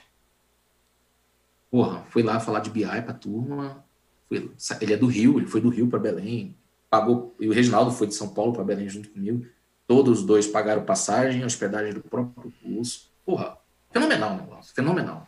Fenomenal. E nós fizemos uma manhã, de nove a uma, ali, contando o intervalinho do coffee, aquela coisa toda. Nós chamamos aquilo ali de SQL Day. Era a primeira vez, então estava uhum. sem criatividade. Todo mundo chama evento de SQL Day. E, cara, começamos a divulgar fizemos uma arte tosquinha tal. Na época, o, o, o, Augusto, da, eu, tinha, eu tinha conhecido Augusto um mês antes no SQL Saturday Rio. É... Porra, deu match na hora. Hoje o cara é meu irmão, velho. E a gente ali bateu um papo, porra, falando da vida pessoal. Foi um negócio sensacional. Uhum. Foi lá no Rio de Janeiro isso. E Três semanas depois, a gente fez esse evento em Belém. Inclusive e... o Joab está comentando aqui, ó. O Joab Dias, né? Foi uhum. ótimo evento no Parque Shopping, lembro? Foi isso aí mesmo, né? No dá, me dá Shopping. Um segundo. Claro, vai lá. Enquanto isso, galera, só vou lembrar para vocês, tá? Que como eu sempre falo aqui, né? Se você ainda não se inscreveu no canal, aproveita para se inscrever aí. Se não deixou o like, já aproveita e deixa o like para não esquecer. E a minha, cadê? Boa, vou fazer um brinde aqui também. Sim, foi lá no Parque Shopping. O Joab tá com... Hoje o Joab é um dos nossos staffs, eu vou já chegar nele também. Pra gente não alongar muito. É, cara, o Augusto, em cima da hora, assim, Will, cara, manda as fotos para mim que eu vou fazer umas montagens rápidas aqui. A gente vai fazer. Cara, de graça se ofereceu. Mandamos para ele as fotos, ele fez já uma artezinha rápida de divulgação. Cara, em cima da hora a gente começou a divulgar. Irmão, cabia 100 pessoas no lugar. Nós tivemos 94 check-ins. 94 check-ins. Porra. Aquilo ali já deu um norte. É... Aquilo ali me deu um norte, assim. A comunidade tá afim. Léo, você mora no meu coração, irmão. Meu coração. Boa, vou até comentar aqui então o que o Léo acabou de postar aqui, né? Bem legal, Will. Já temos junto, já estamos juntos nessa caminhada há muitos anos, mas conhecer mais a sua história só me fez te admirar ainda mais, mano. Boa, parabéns. Léo mora meu coração. Hoje é nosso parceirão. Inclusive, eu tenho um jogo combinado com o Léo muito bom aí que eu tomei uma decisão pessoal que eu vou começar a difundir mais conhecimento da AWS agora. Hum. Legal. Ah, então você tá procurando o cara certo. O Léo, o homem das nuvens, né? Não tem cara melhor para te apoiar hoje, hoje, que hoje, quando a gente entrar na camada de cloud, eu vou, hoje eu tenho um, vamos dizer, um bom know-how e estudei bastante de AWS, lógico, não, não sou como o Léo, nem, nem, nem se eu quisesse, mas eu vou focar mais nisso. Boa. Então, assim você finaliza nessa história aí do SQL Norte, aí você conta um pouquinho pra gente essa jornada aí de cloud, de AWS, de Azure, Exato. tudo mais. É, cara, assim, só para te fechar mesmo, o, o porra, tivemos uma quebra de 5%, a comunidade correspondeu, e aí nós quatro ali, depois do happy hour, nos abraçamos, é, nasceu uma amizade aí que até hoje. Lógico, nós somos um time de liderança, então a gente sempre separou as coisas, já tivemos nossos arranca-rabos também, mas tudo pelo bem da comunidade, obviamente, nada pessoal. É... E hoje estamos aí, cara. Todo mundo ralando duro, todo mundo cresceu, é... todo mundo teve oportunidade, ganhou visibilidade. O SQL Norte trouxe muita coisa boa para nós quatro. Sabe? Trouxe muita coisa boa. É, o time de líderes hoje aumentou. Tá? É, teve uma época que nós tivemos outras pessoas junto conosco e essas pessoas foram embora. Decisões pessoais. Tá? É, uma ficou, que é o Sandro. Hoje está aí também ralando junto com a gente. Cara, palpa toda a obra. Já segurou um evento sozinho, que foi uma live. Então, porra, quem está hoje? Hoje nós somos cinco. Né? Cássia, Sérgio, Renata, Sandro e eu. É porque pensa na comunidade, entende a comunidade, respeita a comunidade, ama a comunidade e trabalha para a comunidade. Então esses caras assim, né, e essas meninas são pessoas que sim, são pilares. Se um quebrar, os outros vão ruir. Então, hoje o SQL Norte é isso. Entendeu? Hoje o SQL Norte é isso. E é muito e bom. junto com o SQL Norte, nós temos um time de staffs. Uhum. Que são pessoas que, que, que disseram assim: Will, eu vou aí, eu vou ajudar, eu vou fazer acontecer, eu vou dar o sangue, eu vou me comprometer e o evento vai rolar. O Joab é um, Boa. comentou agora há pouco. O cara tava lá, sete horas da manhã, fazendo check-in da galera, sabe, coordenando a entrada, coordenando palestra. Porra. Então, assim, nós hoje temos um time de, de, de, de pessoas comprometidas com a comunidade invejável. Invejável. E eu não, eu, não, eu, não, eu não me atrevo a mexer nisso. Sabe? Eu acho que hoje o SQL Norte, a base dele, ela é super consolidada. Super consolidada. Entendeu? Boa. É, não é uma arrogância, pelo amor de Deus, mas eu me arrisco a dizer que nós somos uma das maiores comunidades técnicas de toda a região norte. Will, você está falando isso da boca para fora? Não. Os nossos números estão aí. Os nossos números, eles são bem redondos. Porque a gente tem um, um, um MD Kit, né, um Media Kit, que nós entregamos nas mãos das empresas que vão nos patrocinar. E essas empresas também querem esses números depois. Então, nós fazemos isso com muito. É, é, como é que eu posso te falar? Muita responsabilidade. Entendeu? A ponto de, no último evento, nós temos conseguido o apoio da própria Oracle. Ah, que legal. O último E vocês são um evento mais voltado para Microsoft e SQL Server. Éramos e não somos mais. Tá bom. Hoje o SQL Norte é uma comunidade de tecnologia. Boa. Nós não somos fanboys, Nós- mas nós temos pilares. O SQL Norte ele é focado em Data Plat, Cloud e DevOps.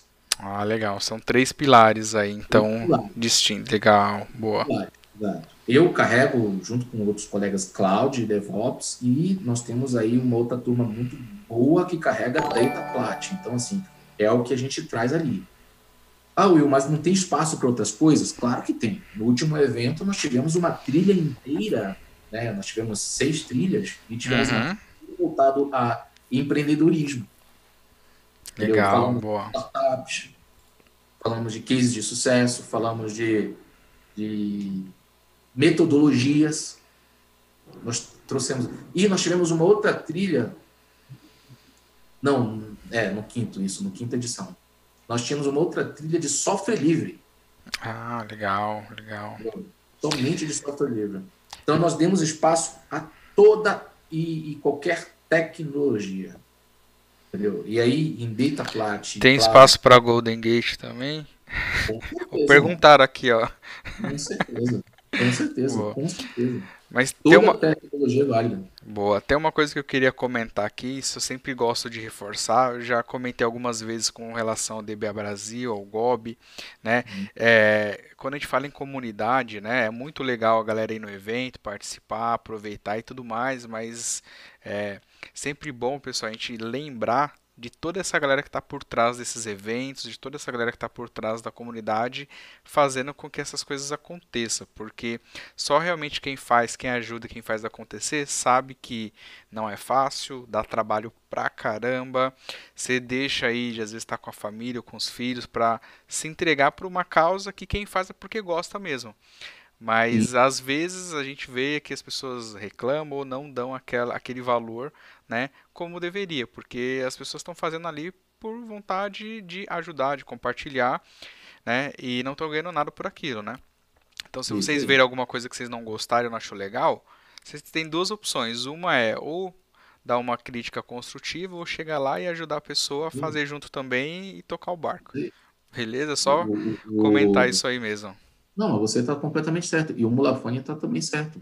O- o nosso primeiro evento, É só E- gasta, né? E a galera não ganha nada. É isso aí. isso, o nosso primeiro evento que tinha se pago foi o evento que não aconteceu e foi o evento que nós cancelamos por causa da pandemia. E a Oracle praticamente comprou o evento inteiro. Fala como patrocinador. Mas antes disso, nós sempre temos empresas e instituições hoje parceiraças nossas. Por exemplo, a W3, a W3 Desenvolvimento de Sistemas, Desenvolvimento e Automação de Sistemas, do, do meu amigo Fábio Magalhães, é um dos sócios, acreditou na gente desde o primeiro evento. E está com a gente desde o primeiro evento. É um cara que está ali do nosso lado e acredita na comunidade técnica. Uhum. A W3, ela, ela, ela tem uma conta hoje, ela atende um produto, ela tem seus clientes, mas, cara, se um dia eles abrirem o leque para outras coisas, eu indico. Fácil. Entendeu? O Cezupa, é, na, na figura da Alessandra, que é a coordenadora lá do- dos cursos de, de informática, Alessandra Natasha, foi uma instituição que chegou e disse assim, cara, sintam-se em casa. Então, o Cezupa pegou a gente, carregou no colo mesmo, com todo o carinho do mundo. Ele é, é, é, deu para a gente infraestrutura boa, top, sabe? Espaço. Porra, ela deu prédio pra gente, sabe? Legal. Então, assim, Isso que é o espírito de comunidade, É, né? Cada um isso. ajuda do jeito que dá. Uns acabam ajudando mais, outros menos, mas se todo mundo ajudar um pouco, a coisa acontece. O, o, o Cezupa é uma, é uma instituição de ensino que eu chego assim, cara, eu indico fácil também. Entendeu? Porque os caras, eles, ela, ela provou para mim que ela não, não é, ah, eu quero, eu, eu vou emprestar porque eu vou angariar aluno. Não, porra. Não. Acreditou na comunidade. Eu vou te falar por que acreditou. Porque o Cesupa nunca chegou, nunca chegou para mim e falou assim, Will, agora que eu te dei meu espaço, eu, vou, eu quero me vender dentro do teu evento. Nunca fez isso. Nunca. Nunca me deu um folheto para dizer assim, ó, eu quero que você distribua o folheto que a gente vai ter matrícula tal dia dentro do teu evento. Nunca. Pelo contrário, ela chegou, me deu a chave, toma, a casa é sua. Ó, tem um cafezinho. É, eu tô, não tô mentindo. Me deram um cafezinho. Deram, tá aqui, fica à vontade. Então, assim, cara, é, então deixa eu fazer um parênteses aqui pegando esse exemplo, né? O pessoal que tem contato com as universidades, faculdades, que trabalham lá, é só reforçar que ó, a gente sempre faz evento, né? Então seria muito bom que a gente tivesse aí mais universidades, mais faculdades é, compartilhando o espaço para a gente poder fazer esses eventos acontecerem aqui em São Paulo também. Então, uhum. fica a dica aí também e siga o exemplo uhum. da Cesupa que ajudou muito a galera lá no norte. Tá? O Cesupa, meu Deus do céu, foi nosso. É, é, é a nossa alma mater, não sei se eu posso dizer assim. Uhum. É, é, o SQL Norte deve muito ao Cesupa, né? na figura do professor Eudes, Eudes Danilo, da professora Alexandra Natasha? E da Gisele Ibrahim. Deve muito para eles. Eu dou nomes porque tem que ser justo. Eles, eles abraçaram, acreditaram, estavam lá, nos apoiaram, sabe? Eles fizeram o negócio acontecer junto com a gente. Então, assim, nós temos uma, uma dívida de gratidão muito grande com ele. Muito grande. E como eu te falei, nenhum momento se sentiram ou nos obrigaram a alguma coisa, do tipo, como eu falei, ah, já que eu te dei meu espaço, eu quero que você me promova. Nunca. Jamais. Então, nós temos um profundo respeito pelo Cesupa hoje. Um profundo respeito, sabe? Por causa disso. Legal. E, e o SQL Norte, na edição 4, que foi a última edição que nós fizemos presencial. Ano passado, 2019? Foi no dia 7 de dezembro de 2019.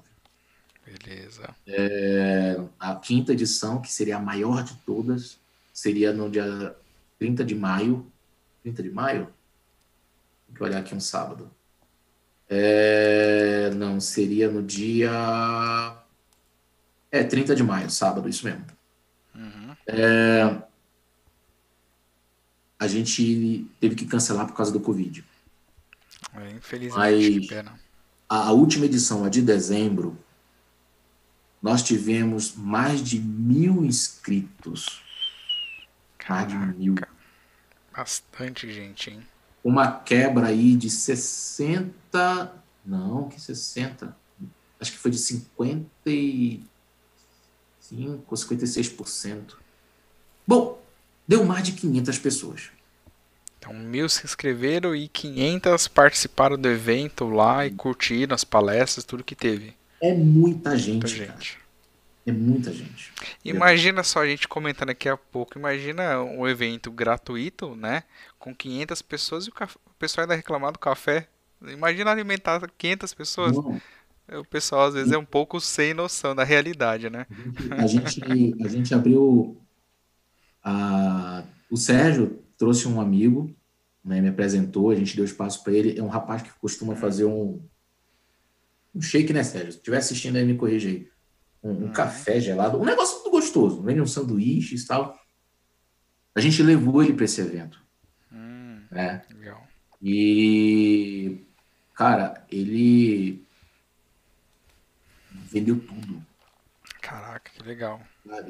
Então, esse tipo de coisa eu até acho que é interessante, porque um ajuda o outro e é uma coisa limpa, né? Assim, não é pensando em bens é, evento, é, materiais, né? O evento foi sensacional, cara. O evento hum. foi sensacional, assim. Eu tava passando por uma barra, por uma barra, porque o meu filho, ele estava internado nessa época. Hum. Quase morreu, inclusive.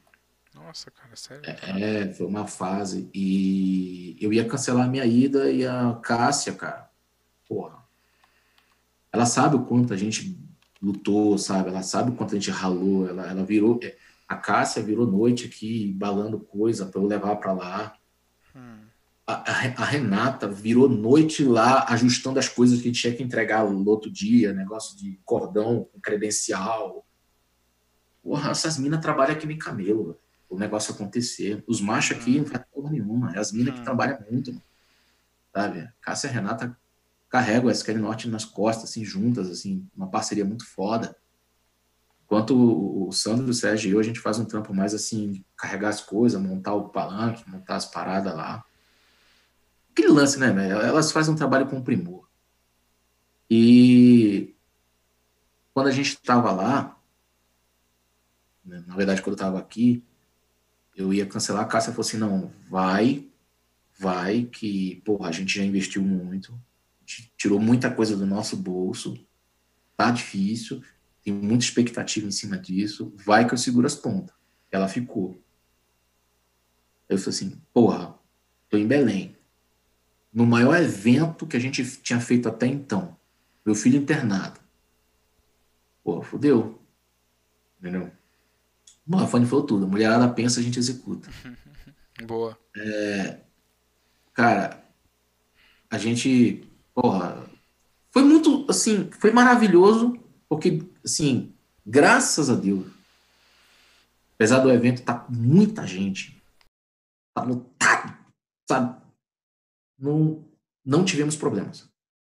Não tivemos nenhuma intercorrência, não tivemos nada que tirou nosso sono, que, tipo assim, puta, deu merda, vamos ter. Cara, pela bênção de Deus, o dia começou bem e acabou bem porra, aquilo ali me deu um alívio, assim, muito grande.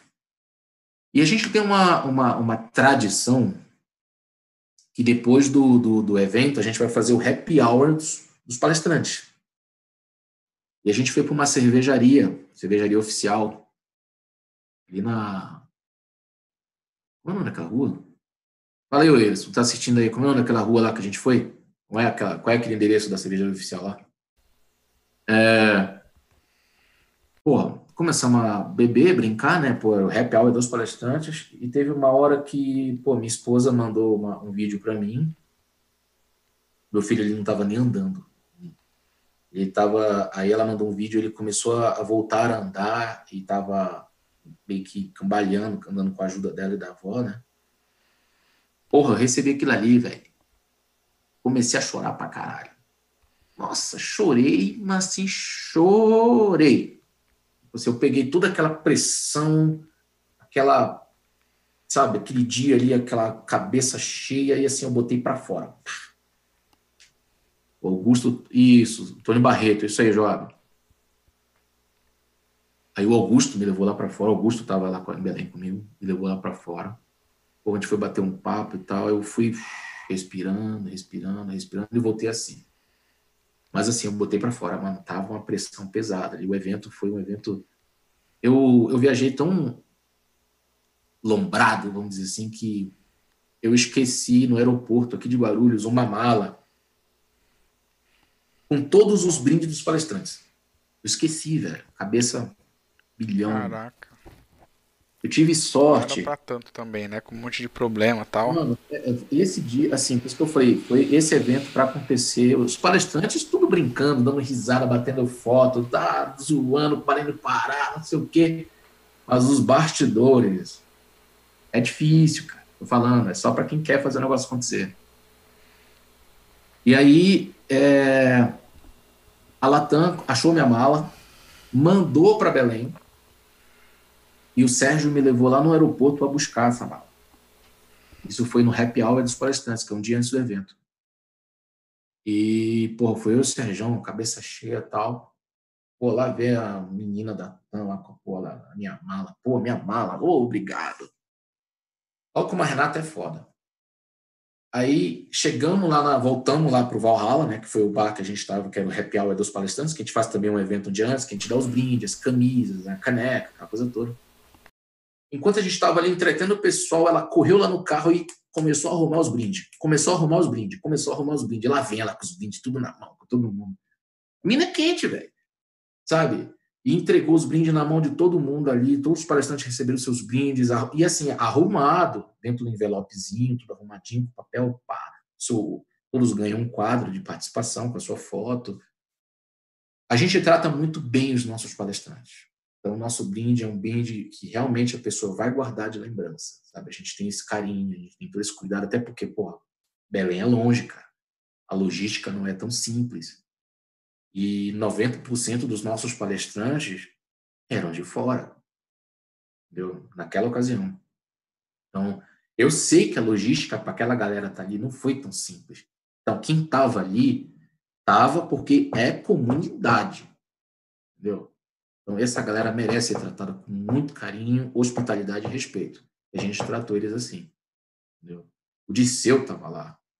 Ele, não sei se ele ainda está aqui ainda assim a gente, mas ele estava lá. Ele ganhou a camisa, o brinde dele também, o quadrinho dele, tá tudo lá. Entendeu? Tem uma galera que nunca tinha pisado no Pará, conheceu o Pará, foi passear no Pará, gostou do Pará. Então, assim, cara, a gente fez o negócio acontecer e foi muito grande aquilo ali, foi muito legal. E aí o Norte hoje ele, ele tem uma base muito consolidada. Né? Hoje a nossa comunidade é do, tio, do estilo ame ou deixe né? mas tá ali. Hoje o Wesley Norte, a gente tem uma responsabilidade muito grande com pessoas. Nesse meio, isso eu estou só resumindo tudo. A história é muito longa, tem muito evento, muito meetup, artigo, vídeo, live. Ah, cara, a galera trampou muito, velho. Nós cinco, assim, trampamos muito, muito, muito, muito, sabe? O negócio acontecer. Não foi fácil. Não foi fácil. E hoje tá aí, cara. Consolidada, tem o seu nome. É como eu te falei, ame ou deixo. Mas eu acho que pouca gente ouviu falar do SKL Norte. Quem é ligado em comunidade, quem é ligado, né? o cara que acompanha a comunidade e tal, Pode não ser de Belém, mas já ouviu falar do SKL Norte. Pelo menos ouviu falar. Hoje as nossas mídias estão aí, sabe? É, a gente tem grupo, dois grupos no, no WhatsApp e um deles já está cheio. Tem o Telegram, Meetup, página no LinkedIn, página no Facebook, grupo no Facebook. Cara, impossível não achar impossível não, não, não saber o que a gente está fazendo. Entendeu? Impossível no, no, no, no desse, ah, eu não sabia que o SQL não. Ah, tem o Instagram. Entendeu? Nosso meetup tem, nesse momento, eu acho que está com. Estou até abrindo a página aqui para te dar o número. Nós estamos com 1.316 inscritos no Meetup. Aí você fala assim, pô, só isso? Cara, a gente tá falando de Belém do Pará, estamos falando da região norte, velho. Então, assim. É, é um mercado mais diferenciado também com relação à TI, né? É, exato. Óbvio que tem amigos de fora, mas é um grupo grande. É, provavelmente essa galera toda aí é quase todo mundo de TI dessa região, né? Que atua junto ali para fazer acontecer esses eventos, né? Exato. Legal. Então, assim, nós cinco, é, é, hoje somos assim os pilares que carregam o negócio nas costas. Olha, Renata, é isso que eu ia falar agora. A Renata entrou, né? Falamos Renata, bastante de você, viu, Renata? Seja bem-vindos ao Golden Talks. Depois é, você então, vai assim, ver toda a história que o Will contou de você aqui, tá?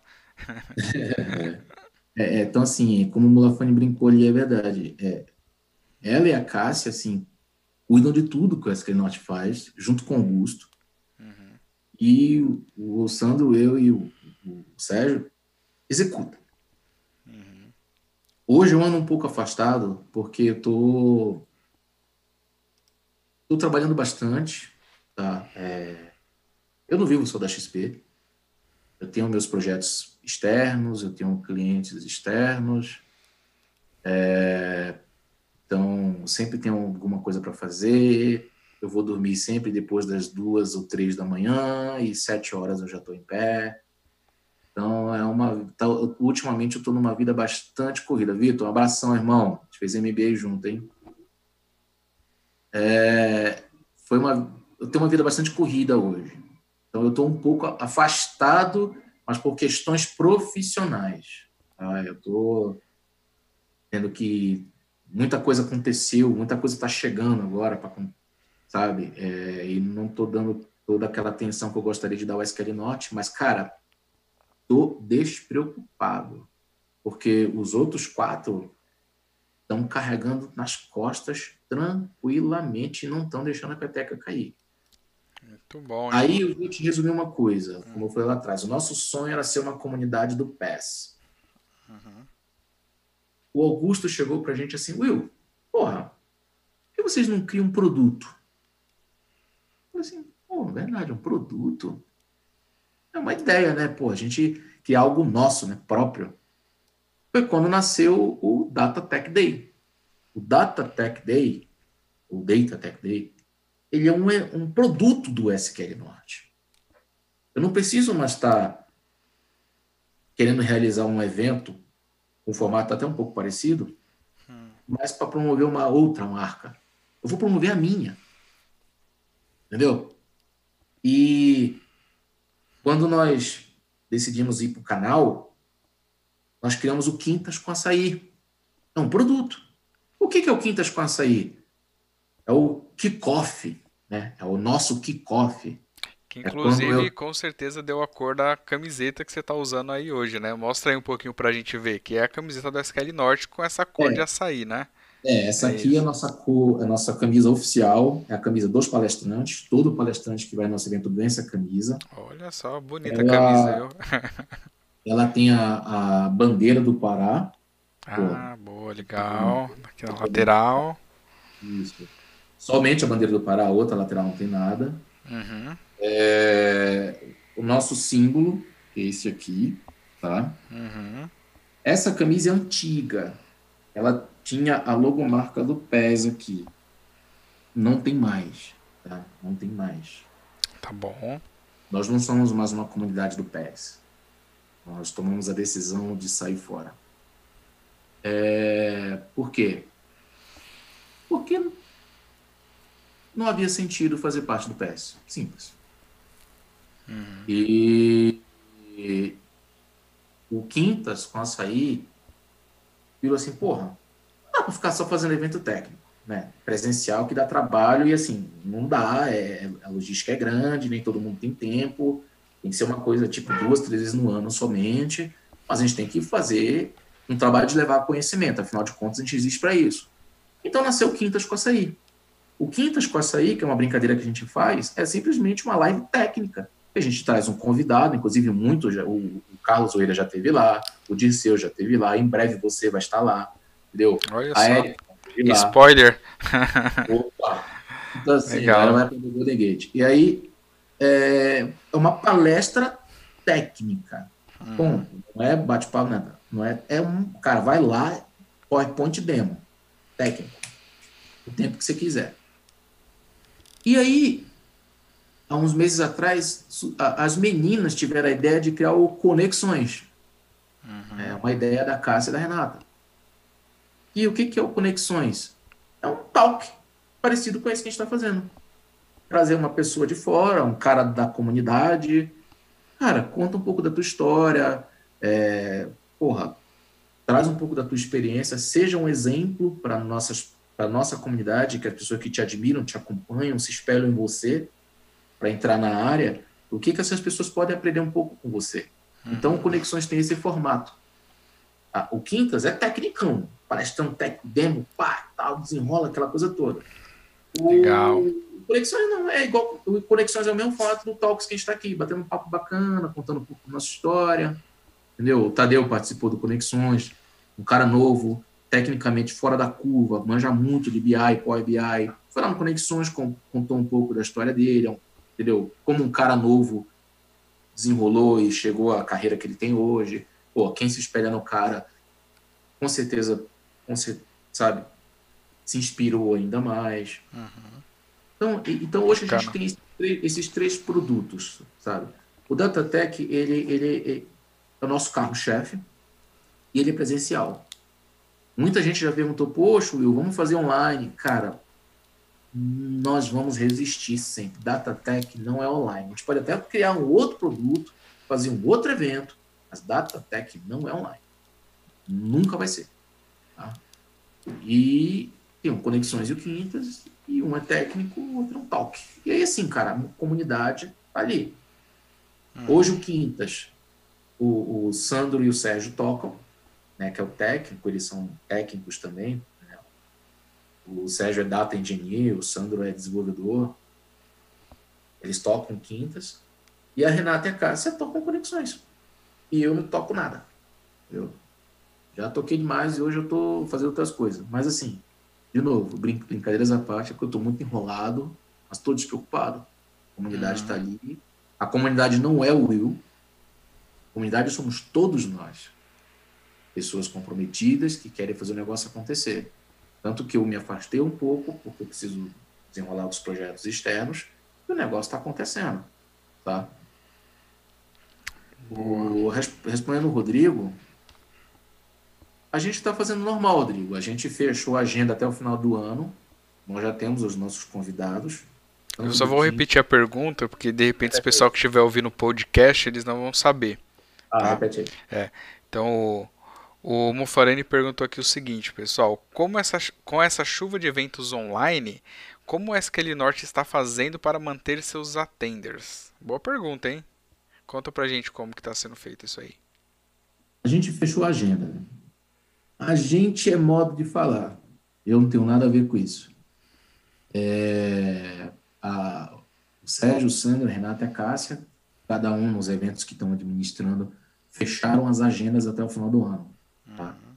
Então a gente está mantendo assim, agendas antecipadas. A gente não, tipo, não convida, ó, oh, semana que vem, não. Cara, daqui um mês, você pode? Posso. Dia tal, tal, tá na agenda. Então a gente fez isso. Então as próximas agendas já estão fechadas. Tá? É, é assim que a gente se organiza. Legal, Antecedência, legal. até para todo mundo. Eu sei que tem muito palestrante que vai estar em outros eventos. Então a gente não quer repetir, a gente tem dois cuidados: não repetir tema, né? a gente pede para o palestrante, pô, você já falou sobre assunto X? Cara, traz o assunto Y, não vai falar o assunto X aqui também, né? Não tem graça. E com antecedência para a gente se planejar certinho. Então a gente está mantendo assim. Legal. Tá? É, a ideia não é audiência, tá? Não é tipo, puta, a live do SQL Norte só tinha 20 pessoas enquanto a live do fulano tinha 300. Cara, o canal do. A, o, a, é que as pessoas confundem. A gente não está interessado na live. A gente está interessado em manter um acervo técnico de qualidade para consulta. Uhum. Se na nossa live der uma pessoa, se não der zero, mas ele vai estar tá lá no canal. E quem acompanha o canal do SQL Norte, entendeu? Vai lá que vai estar tá gravado, vai ter um conteúdo de qualidade para você consumir lá. E é seu. Uhum. Então, aproveita. Essa é a nossa mentalidade. Se a gente fosse preocupar com a audiência, a gente não fazia nada. A gente já fez live técnico que tinha cinco pessoas. Ninguém chorou, ninguém reclamou, ninguém ficou de mimimi. Tipo assim, pô, foi da hora! Aí você vai lá ver depois, tem 500 visualizações. Entendeu? Isso aí. E queria aproveitar, então, né, é, para agradecer e também é, parabenizar todos vocês que estão fazendo esses eventos acontecerem. Como eu comentei, não é uma coisa fácil, né? Realmente tem que querer muito fazer tudo isso acontecer.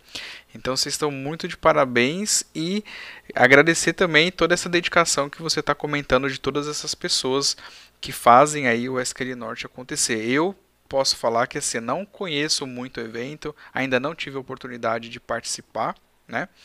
Mas só pelo que você está contando aqui já está dando vontade de participar também desse evento e contribuir de alguma forma com toda essa galera. Inclusive tem um comentário aqui da Renata que eu vou passar aqui. Ela falou hum. o seguinte, né? A Renata Cascais, né? Que ela hum. foi uma, foi a primeira, na verdade, pessoa que topou a ideia junto com você, né, Will, para fazer esse evento acontecer, né, essa comunidade acontecer. Não, que aceitou, na verdade. Que aceitou, exato. E ela comentou aqui o seguinte: o SQL Norte foi um grande presente na minha vida. Conhecer o mundo de comunidade técnica mudou completamente minha visão profissional. Olha que declaração bacana, né? E você vê que a pessoa fala com satisfação. Né? Lembrando, galera, que é de graça. Quem ajuda a comunidade contribui, faz porque gosta. Não gosta, é por conta gosta. de dinheiro nem nada disso. Não, gosta. Todos nós é. abdicamos um pouco.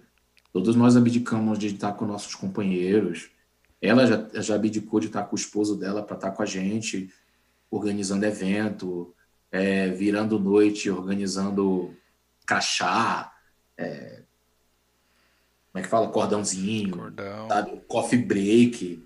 Cara, até a mãe dela já, já, já, sabe, ajuda a comunidade. Porque no, no, no a gente comprou uma garrafa de. Quantos litros aquilo ali? É 10 litros, é 10 ou 20 litros o Sérgio, a Renata, ou a Cássia vão responder. Tem uns 10 dias, um aquele garrafão, sabe? Tem uma torneirinha. Hum. A mãe dela preparou o café, velho. Entendeu? A gente comprou 10, 20 quilos de pó lá e a mãe dela foi lá e tchá, tchá, e foi enchendo a garrafa e tchá. Quer dizer, até a mãe dela entendeu que o SQL Norte é uma coisa boa na vida da filha, sabe? Uhum. Assim, ver que não é uma brincadeira, não é uma palhaçada, não é uma coisa de perder tempo. Uhum. Então, assim, quando você vê que até uma pessoa, né, uma senhora de idade, entende que o negócio é sério, você vê que, assim, porra, nós conseguimos transmitir até para pessoas que não são da área, para pessoas de idade, que a gente não está aqui para brincar. Uhum. Então, assim, um novo objetivo atingido com sucesso. O SKL Norte não é brincadeira. O SKL Norte é muito sério. E nós levamos ele muito a sério. E a gente defende ele como um residente. Uhum. Nós já fomos injustiçados? Nós já fomos. Nós já sofremos calúnias? Já sofremos. Nós já sofremos preconceitos? Sim. Mas aqui ninguém vai se abater com mimimi e nem ficar guardando historinha para ficar contando depois. Entendeu? A gente foi lá, foi para cima, e eu te falo com toda certeza. E, de novo, não sou eu que estou falando, são os meus números. São os números que eu apresento para as empresas que eu, que, que eu vou prospectar patrocínio. Uhum. Nós estamos em Belém do Pará.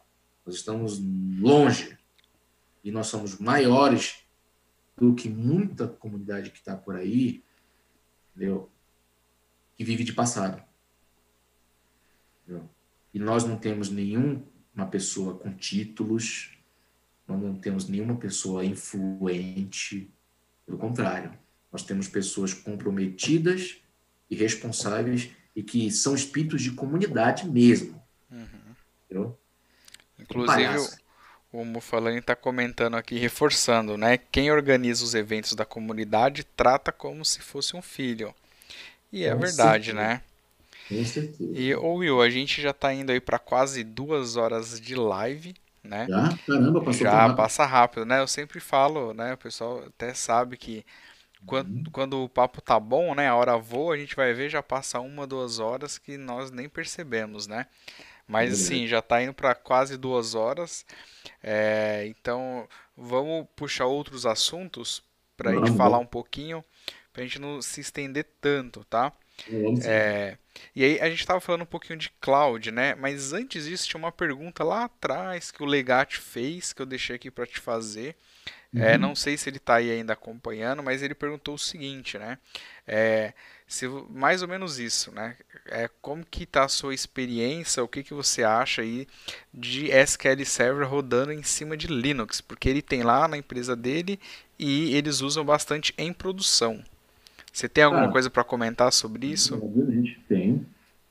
Ah, o Legate falou que está aqui, legal. Então, reforça a pergunta se eu não fiz a pergunta certa, tá, Legate? Se não era mais ou menos isso. O SQL Server de Linux, para mim, está ótimo, maravilhoso, tá? É, o benchmark dele rodando pelo menos em cima de EST3, né? EXT3, uhum. responde melhor do que um NTFS. É, 2019 amadureceu mais. Então, se você vai utilizar em cima de um, de um, Linux, recomendo 2019. Por quê? Por três motivos. Primeiro, 2019 no Linux, agora você tem Always On. Então, já estou te entregando alta disponibilidade. Tem replicação transacional. Opa, já consigo adequar regras de negócio. e tem um suporte à transação distribuída, coisa que eu não tinha no 17.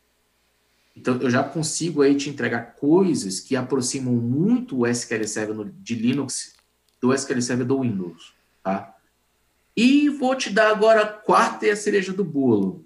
Não sei se você sabe, o SQL Server no Linux pode ser instalado em Docker. Então, é possível você configurar um Always On utilizando um cluster Kubernetes.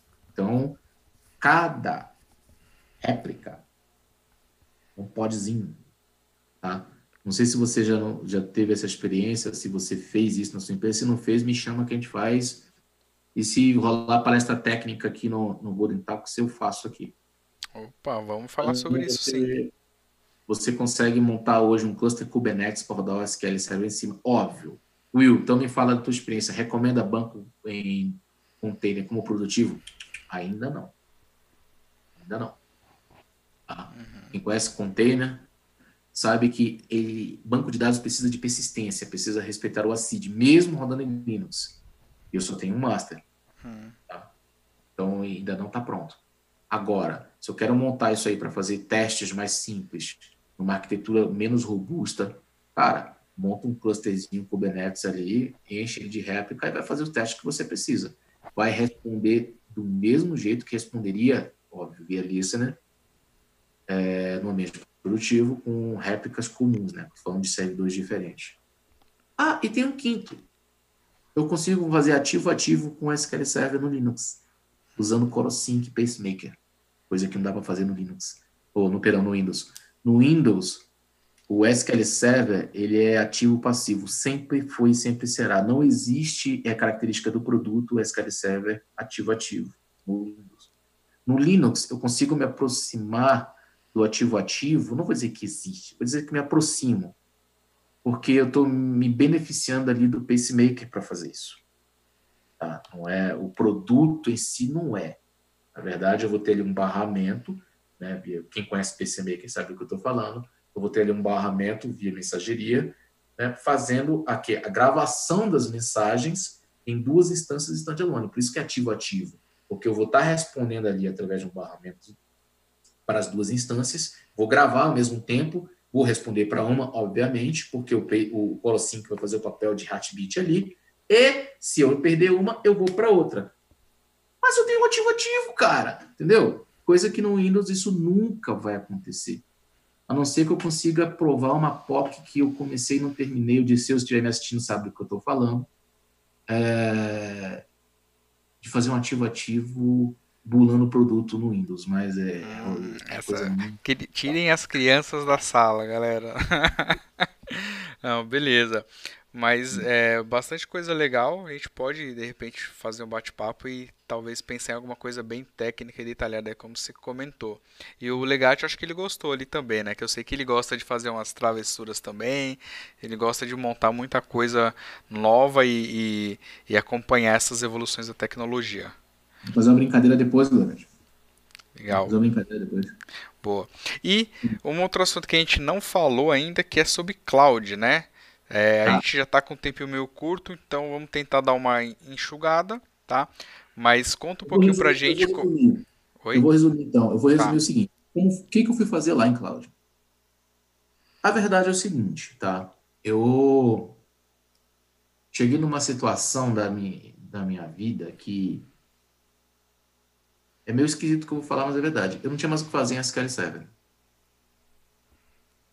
E eu falei assim, cara, não tem mais desafio e eu não quero ficar fazendo só isso. Eu estou vendo muita gente falando de DevOps, Big Data, não sei o que lá, e até então não conhecia nada disso. E assim, eu sempre fui um cara de infraestrutura. Uhum. Sempre fui um cara de infraestrutura. Eu não sou nem um Fabiano Amorim agora de performance, não. Sou um cara de infra. Tanto é que mesmo como DBA, SQL, depois eu me especializei em Sybase, DB2, Postgre e MySQL, eu fui fazer curso de IPv, fiz curso de VMware, curso mesmo, tá? Fiz, eu fui lá, tem um certificado, tudo guardado aí.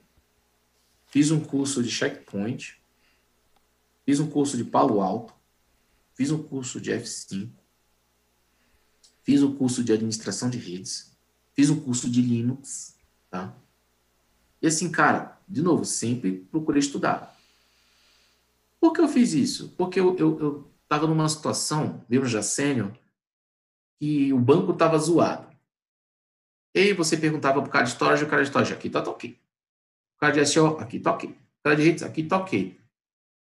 E quem é DBA aqui que tá assistindo a gente sabe que, porra, você fica ali correndo atrás do rabo, aí você descobre que o teu problema, na verdade, era porque você estava com um, um, um, problema na porta do seu switch, que, que você tem ali um Fiber Channel conectado, ao invés de estar tá passando ali 10 GB, estava passando 100 megas. Aí você fica assim, velho, o que esse FDP não falou que o problema era na porta do switch? Por quê? Porque ele, ele tirou um relatóriozinho ali, ou seja, ele não viu da storage para a switch, mas ele viu da switch para frente. Não, aqui tá ok. E eu não sei bosta nenhuma de redes, eu vou questionar o que é do cara. Então, eu tive essa necessidade. Então, quando eu entrava em War sala de crise e tal, eu fazia as perguntas certas. Eu não era uma autoridade em rede, porque eu não sou analista de rede, mas quando o cara vinha com caô, eu já sabia pegar o cara na boa. Para com essa conversa aí, irmão. Você viu tal local, tal local? Ô, oh, puta, não vi, peraí. Uh, verdade. Entendeu? E isso aconteceu várias vezes, não foi uma nem duas. E aí, pô, tive uma oportunidade de atuar num projeto Azure lá na Estapar né, uma migração de uma cacetada de VM para Azure. E aí fui né, mexer na, na, interface clássica da coisa, fui fazer um curso. E eu olhei aquilo e disse assim, mano, muito fácil isso aqui, velho. Sabe? Muito fácil. Quer dizer, então, que ao invés de eu configurar um nick team, eu vou configurar uma VNet e atribuir uma subnet. Ok. Ah, entendi. Ao invés de eu atrelar um VHDX, eu vou atrelar um block storage. Ah. Então, tipo assim, como eu já tinha um grande know-how em infraestrutura, ficou tudo muito transparente, sabe? Não foi um negócio tipo, eu tinha uma visão, nossa, nuvem, como é que eu vou administrar aquilo? Na verdade, depois eu vim entender que nuvem é um nome bonito, cloud né, é um nome bonito para um grande centro de virtualização. E como eu já conhecia bastante de virtualização, eu não vi nenhum segredo. Então, assim, óbvio, tem aquela particularidadezinha, né, tal e tal e tal, mas, cara, foi tranquilo. Tanto é que eu mal terminei o primeiro curso, eu fui lá e tirei a, a, a 2532. Depois eu fui lá e fiz a 533. São as antigas certificações de Azure. Assim, ó. Por quê? Porque 90% do que eu estudei durante o meu curso eram coisas que eu já conhecia. Só mudava o nome e o modo como você implementava. IP tables. Porra. Entendeu? Criar uma VPN. Fechar um site to site ou um point to site configurar um camada, um application gateway, camada 4, quem é de RISC que sabe o que eu estou falando, ou um AF, camada 7, entendeu? Porra, beleza. Então foi muito fácil. Tanto é que quando eu fui me envolver com projetos de AWS, eu tive a mesma facilidade. Eu já estava com experiência Azure, aí eu vi só, tipo, traduzir quem era quem.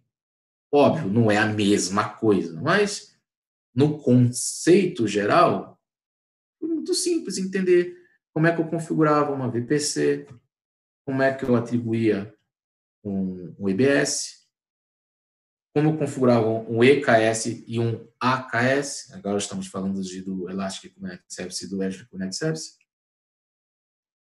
Tipo, são detalhes que, para quem tem a experiência que trouxe de infraestrutura, não fazia-se uma, uma diferença do tipo, nossa, cara, tem, tá difícil, não tá legal, tá zoado.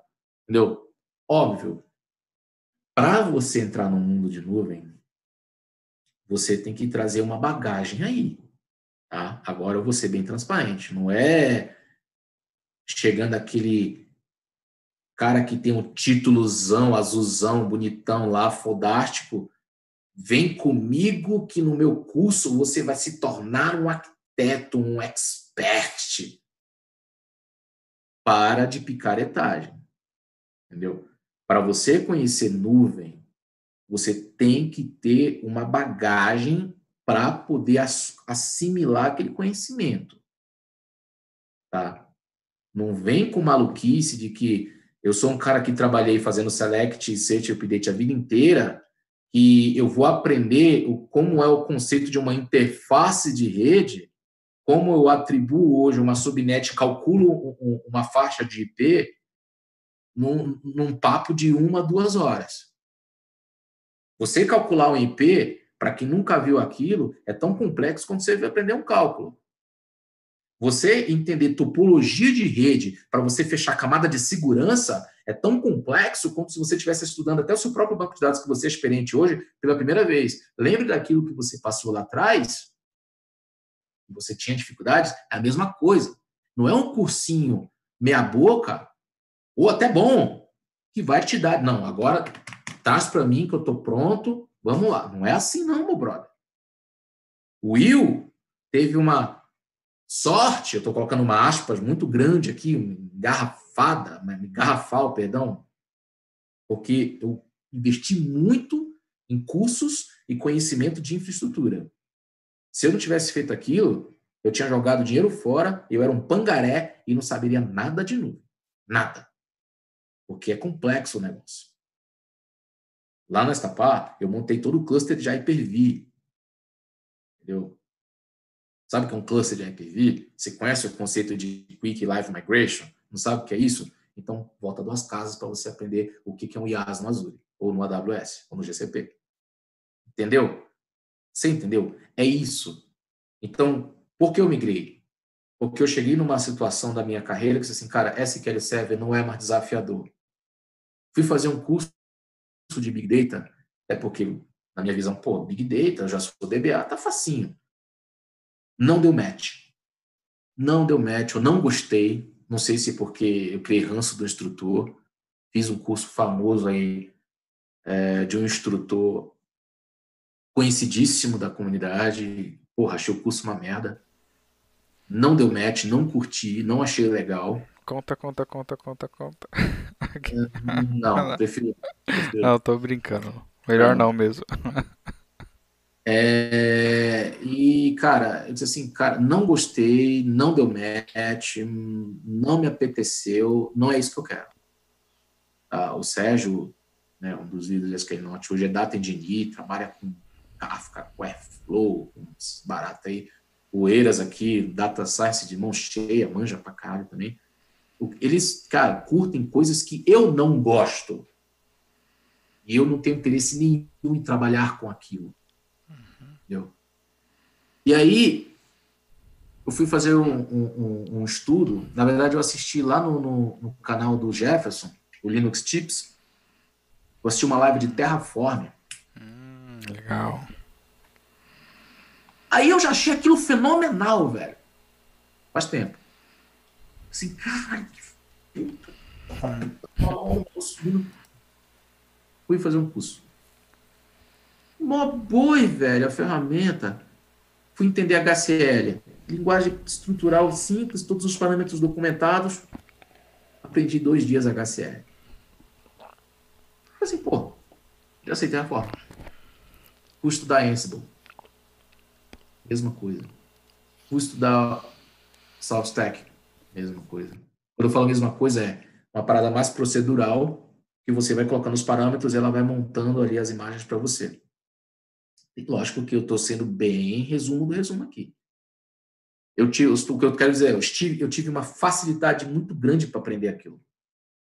É, o, no DevOps, o, o, que mais, vamos dizer assim, foi difícil, estou colocando aspas aqui, foi o, a cultura, o conceito. ferramenta é. Qualquer macaco aperta um parafuso. Todo respeito aos macacos. Mas você entender de verdade ali na, na raiz o que é um CI, um CD, um Canary, um Green, quando você aplica Chaos Engineering. Cara, é um negócio. Você lê ali o projeto Fênix, você entender como é aquilo ali vai enfrentar a vida. Essa é a parte difícil do DevOps. Para mim. Tá? Acho que o Léo deve concordar se estiver assistindo a gente aí. É, não é ferramenta. Ferramenta é o mais fácil. Então, assim, o DevOps foi uma coisa que, aí sim, deu paixão. Gostei muito daquilo. Aprendi muito fácil, muito rápido. E fui, enveredei para lá. Então, voltei agora para trabalhar com, com, na camada de banco. Tá da hora. Eu falei, W, estou tranquilo com relação a isso. E tem um monte de projeto por fora que eu cuido. Tem um cliente meu que eu cuido de todo o parque AWS dele. Tem um outro projeto que eu estou envolvido agora, que a gente vai fazer uma migração para o Azure e vou administrar todo o parque do Azure dele. É... Então, assim, foi muito, foi muito foda isso, porque eu defini, defini que aquilo ali vai ser a minha vida, sabe? Eu sou um cara hoje cloud barra DevOps, não sou cloud barra Data Engineer ou Data Science. Eu me, eu me considero isso. Mas, de novo, eu tive um know-how, eu fiz um investimento anterior a isso muito grande para chegar aqui. Se você quer entrar na área, Will, porra, eu vi tua live, eu gostaria, cara, não estou legal na minha carreira, queria me tornar um cloud architect, interessa qual delas. Então vamos fazer o seguinte, amigão, vai primeiro entender como funciona todo o conceito da coisa primeiro. Vai estudar um pouco de virtualização, faça um curso de IPv, faça um curso de VMware, faça um curso básico de rede, pelo menos básico, mas faça um curso de redes, entendeu? É, entenda ali como você monta uma topologia de redes, entenda os protocolos, é, entenda como, qual é o papel de um switch, entenda as diferenças entre a SCSI e Fiber Channel, entendeu? É, faça um curso de storage, não importa o modelo, é só para você pegar o conceito da coisa, entendeu? Então pega o mais barato, vamos dizer assim, mas vai aprender um pouco de storage. Aí, quando você tiver esses conceitos bem maduros em você, cai dentro daquela cloud que você queria. Aí você vai conseguir, sabe, sacar como você monta tudo aquilo ali, como você. Não vou dizer o CAF, que é uma coisa muito mais complexa, mas como você opera uma cloud. Tá? E aí você ali define se você está afim de ir para o DevOps, se você quer se tornar um Data Engineer, se você vai manter ali o seu papel mesmo como administrador mais da camada de infra da, da, da Cloud Computing, né, para os seus clientes. É, estude, reserve 10% do, do... Um abraço, Legate. Obrigado pela participação aí, obrigado pelas perguntas. Abração, Legate. Até mais. Vamos fechando já aqui. É, faça um pequeno cursinho, bobagem, mas para você entender um pouco de programação. Porque tem muita coisa ali que você vai codar. Faça primeiro de Shell, Shell Script, ou PowerShell, entendeu? Porque você vai precisar. E depois faça um curso de .NET. Pô, mas eu nunca vi. Não, é só para você ter a noção. Porque, de repente, se você for fazer ali um, utilizar um service bus, ter que configurar um webhook, você vai precisar dar uma, uma codadazinha. Um ifzinho, mas você vai precisar fazer. Então você tem que conhecer. Entendeu? É isso, galera. Esse é o meu conselho para quem quer entrar na área.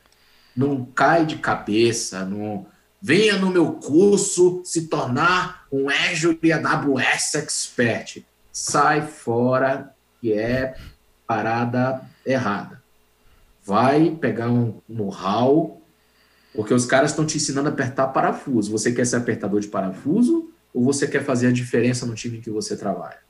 Você quer ser um, um arquiteto de verdade ou você quer ser um cara do operacional? Aí é uma decisão pessoal de cada um. Mas se você quer, quer construir uma carreira sólida, quer ser um arquiteto de respeito, quer ter cases bonitos na sua carreira, cresça um pouco do seu know-how em outras áreas, com certeza que estão fora das da sua zona de conforto, e aí cai dentro naquela cloud ali que você teve um pouco mais de simpatia. Não vou vender nenhuma nem outra aqui. Vá para aquela que você achou e que quer aprender. Boa, mas aí eu vou, eu vou perguntar que é quase inevitável. É, cloud barra devs barra Azure, GCP, AWS, OCI, hum. eu sei que você é no mundo Oracle, mas vai que O que, que você está é, fazendo nesse momento e o que, que você quer aprofundar aí daqui para frente? Olha, o meu foco, eu tenho até o dia 31 de dezembro para tirar mais duas provas. Tá? É, no início de dezembro eu vou fazer a primeira e no final eu vou fazer a última. É minha meta pessoal. E se eu passar na última, eu vou zerar o Azure. Tá? Hum. A camada de infra e DevOps. Não fiz as de desenvolvimento, que não me interessa. Mas todas as de DevOps, segurança, Architect, Architect eu já tirei, inclusive, eu tenho. Primeiro semestre de 2020, um, AWS.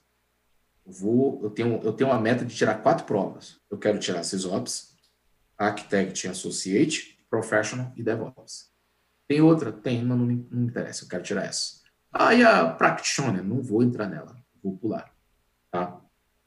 E assim, eu tenho foco e eu faço as coisas de modo bem planejado. Então, esse ano eu tirei para estudar o Azure e até agora está dando certo, tanto que só faltam duas provas. Para eu dizer assim, zerei, né? zerei, fiz todas que eu podia fazer. Entendeu? A galera sabe o que eu penso a respeito de dump. Então, assim, eu tô me lascando que nem um corno para poder. Sabe, Você já fez lá, quantas provas até agora? Quatro. Quatro provas. Caraca, Quatro. bastante. É, uma cada dois meses, praticamente. Uma cada dois meses. Nossa, velho, e a 301 mil Jesus, velho. 301 foi foda. 301 você tem que tirar 700 para passar. E eu tirei 700. Boa, e a Eriquinha tá comentando aqui, né? O Will, aí está a diferença de quem estuda e, e tira sem dump. Parabéns. Isso aí. Não, a galera sabe o que eu penso a respeito disso e a galera tá na mesma. Então, quando eu for entrar de cabeça, já peguei alguns ambientes AWS, tem um cliente meu que te falei, já administro todo o ambiente AWS dele. Eu vou para cima. Uhum. Aí eu não quero nem pensar em Azure e fala em termos de estudar e tal. vou acompanhar só o que está deixando de ser preview, né? Que aí eu tenho que ficar esperto. Que é, você tem que acompanhar, mas eu vou tirar. Eu tenho até julho para isso. Por que julho? E julho para frente eu vou parei técnico vou focar no inglês. Tá? Eu preciso. Boa. Eu tive duas oportunidades aí que o inglês me quebrou, que eram oportunidades de carreira muito tops e que eu espero ser abençoado para chegar lá para para ter outras dessas. Mas eu percebi que sim, cara, se realmente eu quero voar alto, o inglês tem que estar tá comigo, senão não vai rolar. Boa, é isso aí. Inglês a gente já comentou aqui em alguns outros Golden Talks, né? É, é uma coisa que é muito importante aí para um profissional de TI, né? Então, se você está pensando nisso aí, acho que você está certíssimo e realmente se joga, vai para cima, porque é, o inglês abre muitas portas mesmo. Isso. Então, assim, Legal. É, é, o negócio é bacana. Tem uma galera que deu um dislike aí no vídeo, né? Eu não vi, foi? É, Mas isso é o que a gente é comentou, né? O, o, que vale mesmo é a gente poder participar, bater esse papo que a gente está tendo, que a gente está construindo agora, né? Eu sei que tem muita gente que já me falou que acaba não conseguindo ver a live na hora e ver depois, e eu também acho aquilo, né? A gente faz tudo isso, se uma pessoa ver e gostar, já é satisfatório para a gente que está fazendo ah. esse trabalho aqui. Não, não, mas isso aí, é, isso aí é normal, isso aí é, é alguém que às vezes eu falo do, do, do, né, do, do título de nobreza os caras se irritam e, e vão lá e um dislike. O título de nobreza de, tem três letrinhas. É o título que separa os bons dos ruins, os mortais dos imortais. Era sabe o que eu tô falando. Mas hoje a gente teve inscrito no canal, então isso aí já supera qualquer dislike. Né não, galera? Ô, Will, é, conta pra gente agora, né? É, antes disso, né, pessoal, a gente está chegando já no final da live, então se você tem mais uma pergunta para o Will, já corre aí e manda agora, tá? Porque a gente já está perto de finalizar hoje, tá? E antes disso eu quero saber, né? Bom, se eu perguntar de bebida, eu acho que já está bem claro o que, que o Will gosta de beber, que ele mostrou durante a live toda. Eu não, ele... não, sou fã de whiskão, de, de não, não negócio, cara me, me chame para tomar um chopp e você me conquista. Pronto. Boa. Ó, tivemos aqui mais um inscrito agora no canal, muito bom, do Carlos Oeiras. Muito bom, Carlos. Valeu. Também. E assim, você tá, você tá lá no SQL Norte, né, Gilson? Então, as próximas lives, próximas talks, cara, joga lá, pô. Boa, vou, vou é acompanhar um pouco mais lá as postagens de vocês e tentar participar um pouco. Traz, traz realmente eu gostei da. Acompanhar. Legal. Realmente gostei mesmo de toda é, é, essa áurea que você criou aí falando do SQL Norte. Realmente é muito cativante aí, dá pra ver que vocês fazem com gosto, tá? E uhum. agora outra pergunta, Will.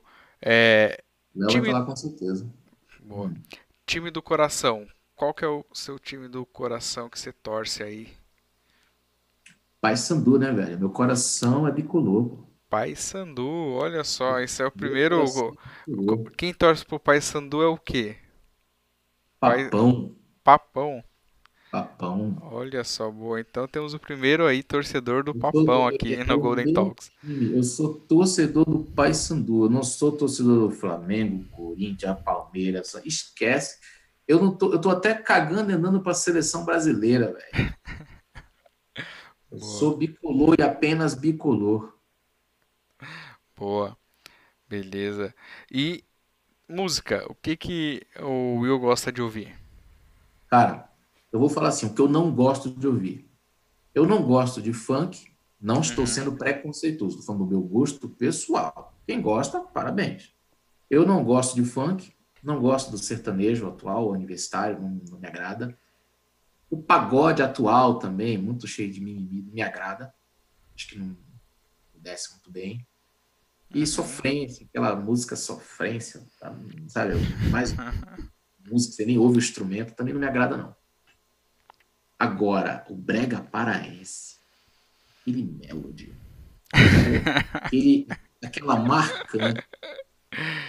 Quem aparece uma marcante é uma marcante, velho. Uma marcante você ouve no ônibus lotado, tomando uma, debaixo de chuva. E dança também? Porra, é isso que eu curto, velho. É. É. E, mas dança também? Como é que é? Cara, eu não danço, mas se eu morasse em Belém hoje, eu ia me matricular numa academia de dança. Eu quero aprender, porque eu, quem dança brega é feliz. Fiquei até curioso agora, vou ter que dar uma pesquisada depois. Como é que é essa música brega cima. de Belém?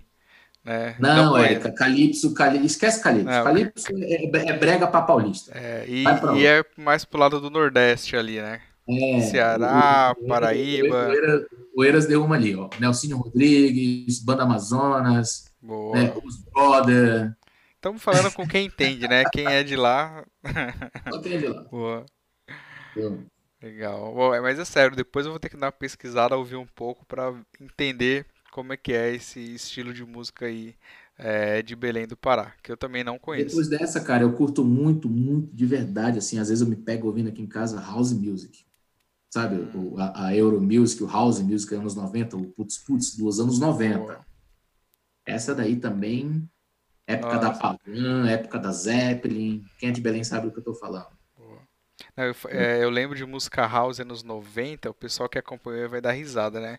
Eu só consigo lembrar do Rodrigo Almeida naquele vídeo que a gente fez com ele, ele dançando, falando uhum. que o, o, o que ele gostava de fazer era ir pra é, festa com música eletrônica, né? Então, fala em house music, eu só lembro dele. É, Quem não viu, vê o vídeo dele aí que vocês vão dar muita risada, do Rodrigo Almeida. Eu não curto, não. Eu curto house mesmo, sabe? É, Factory, DJ Bobo, porra, tem Corona, cara, tem vários artistas que eu tem Mr. President, hum. cara, DJ Alban, coisa das antigas, cara, coisa das antigas. O Eiras deve lembrar do DJ Alden Boy, apresentava um programa na rádio lá em Belém.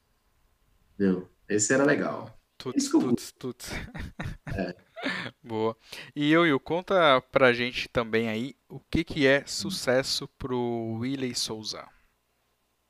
Cara, assim, falando sério agora, parando um pouco a brincadeira, sucesso para mim é estar tá onde eu tô. É estar tá onde eu tô. Isso é sucesso. É, eu, resumi bastante a minha história, tem muito detalhe, tem algumas. Tem uma fase negra, no meio da parada. É, então, estar aqui hoje contigo, para mim, é sucesso. Não estou sendo hipócrita, não estou sendo demagogo, não estou com conversa fiada, não. Eu sei o que eu fiz para estar aqui. Eu sei o que eu passei para estar aqui.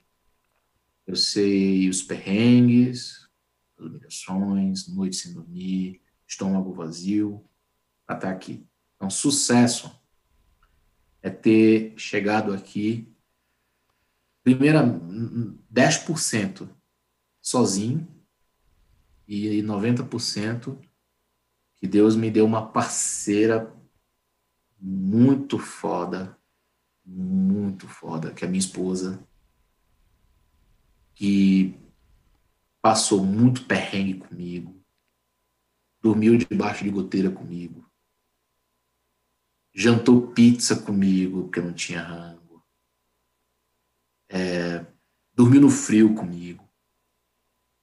Então, e sempre estava ali, me dando força. Então, sucesso para mim é estar aqui hoje. Não sou rico, mas também não devo nada para ninguém. Então, cara, isso para mim é sucesso. E aí, o que que, como cada um interpreta isso de um jeito?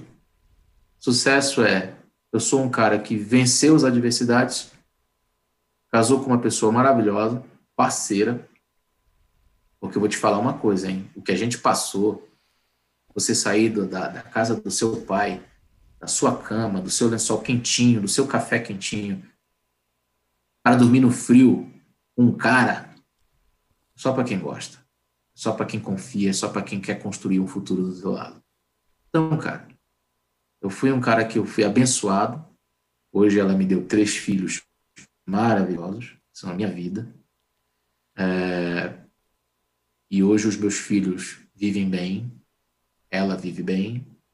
Então, cara, Felicidade para mim é isso. Eu estar aqui hoje, para mim, eu não posso reclamar. Se eu reclamar, eu vou estar cometendo um grande pecado.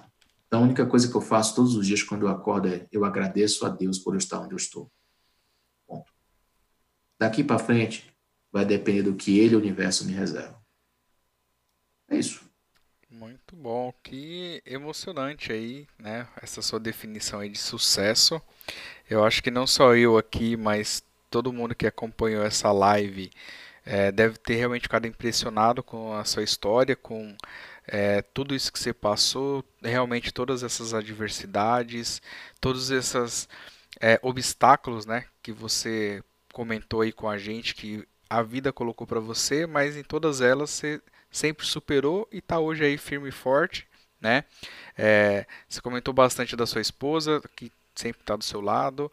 É, comentou que ela sempre te ajudou também no SQL Norte. Isso aí realmente é um privilégio, é muito bacana ver que é, você tem alguém do seu lado que te ajuda, te entende. Quem é da área de TI sabe que não é todo mundo que entende como é que é essa rotina maluca de TI, né? E ter alguém do lado que te apoia, que está do seu lado, isso é muito legal. É, e eu já vou embalar aqui para agradecer a sua participação. Agradecer por ter compartilhado toda essa sua história com a gente, de ter tirado esse tempo aí é, para se dedicar um pouquinho a compartilhar conhecimento, compartilhar é, experiência, né? É, contar um pouquinho dessa história é, sua, que é brilhante, dessa história da galera do SQL Norte, né?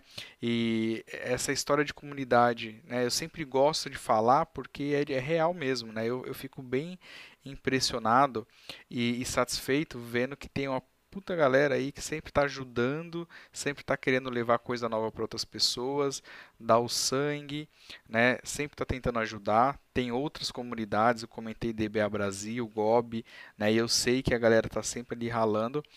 E infelizmente não é todo mundo que vê, mas quem está ali faz e faz porque gosta, porque quer, porque faz bem, porque sente de alguma forma que é, foi colocado naquela situação que era necessário alguém fazer. E esse alguém são essas pessoas, né? E aí eu queria reforçar um agradecimento especial aí pro, pro Will, pra Renata, pro Sérgio, é, pra Cássia E eu esqueci de mais um pro Sandro, né? Isso. Toda essa galera que ajudou aí o SQL Norte a acontecer, eu acho isso muito legal realmente. E para todos os outros aí do staff, né? A galera do staff que sempre apoia. Né? Então continue assim, continue firme e forte, continue ajudando, contribuindo.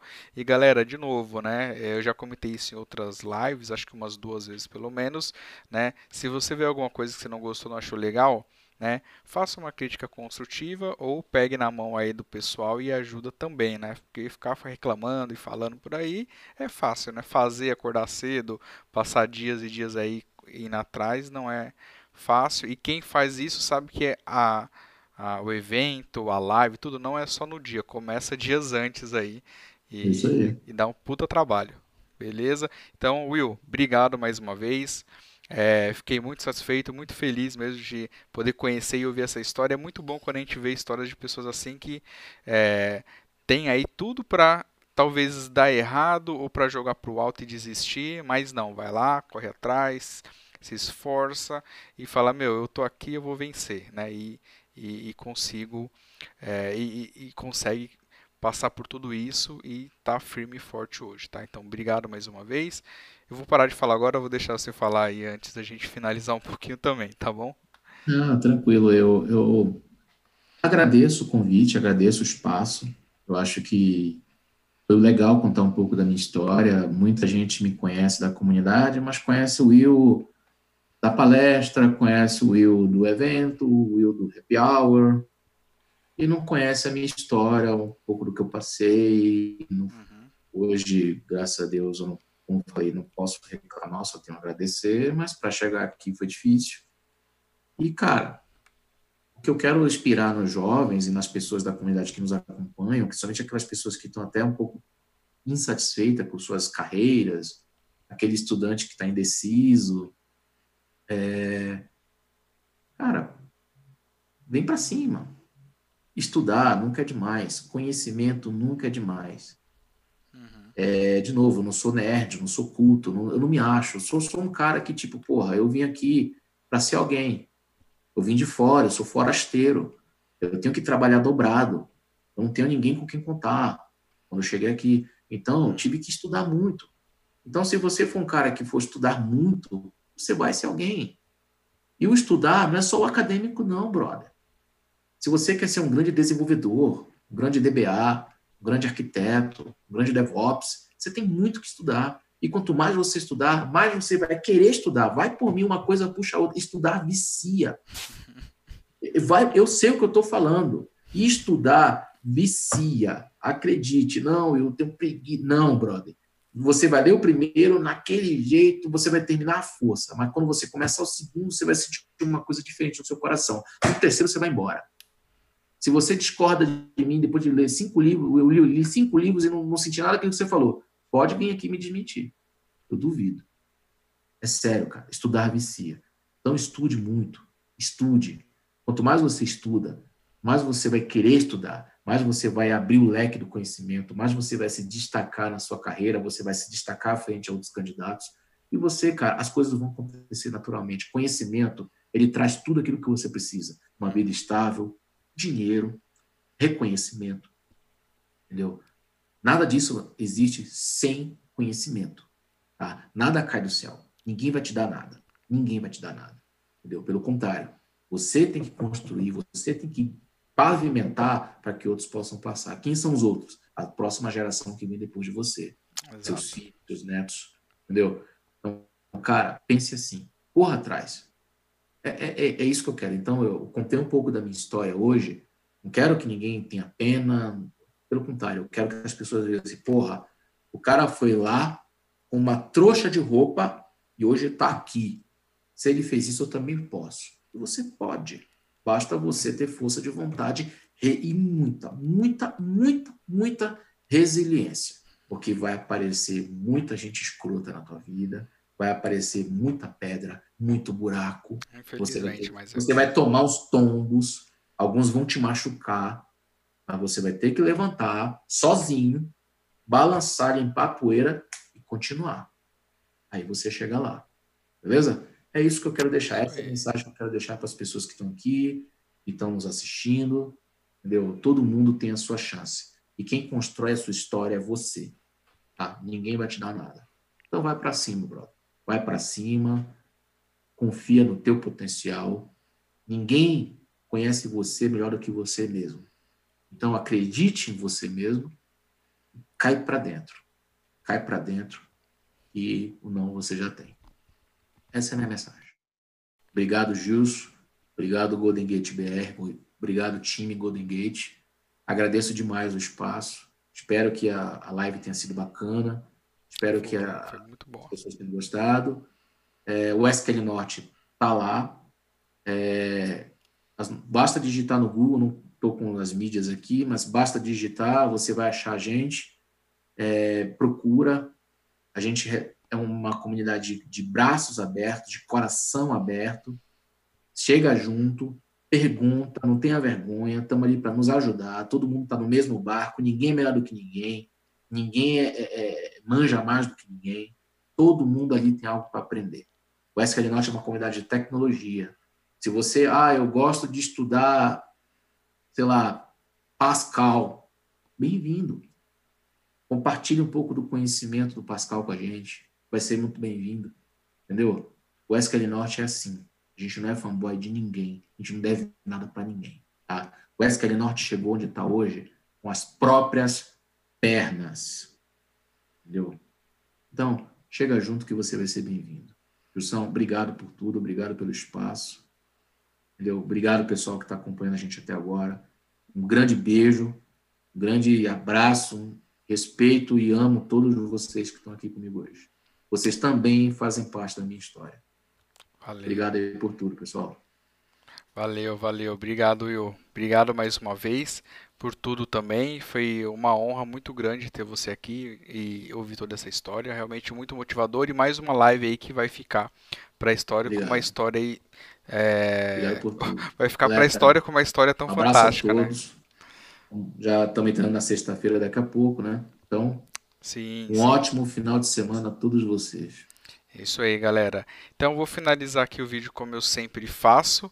É, mas ó, lembra que agora no finalzinho você vai ver quem vai ser o entrevistado da semana que vem, beleza? Então acompanha aí até os últimos segundos, tá bom, pessoal? Então vamos lá. Eita, agora já errei, né? Para variar, né? Sempre dou enroscada no final, né? É, bom, 3, 2, 1. Galera, se você gostou desse vídeo, não se esqueça aí de se inscrever no canal, deixar o seu like, ativar o sininho e, o mais importante, replique conhecimento com o mundo e compartilhe esse vídeo, beleza? Valeu Will, valeu galera, valeu SKD Norte, obrigado aí e até a próxima. Tchau, tchau. Valeu. Um abraço.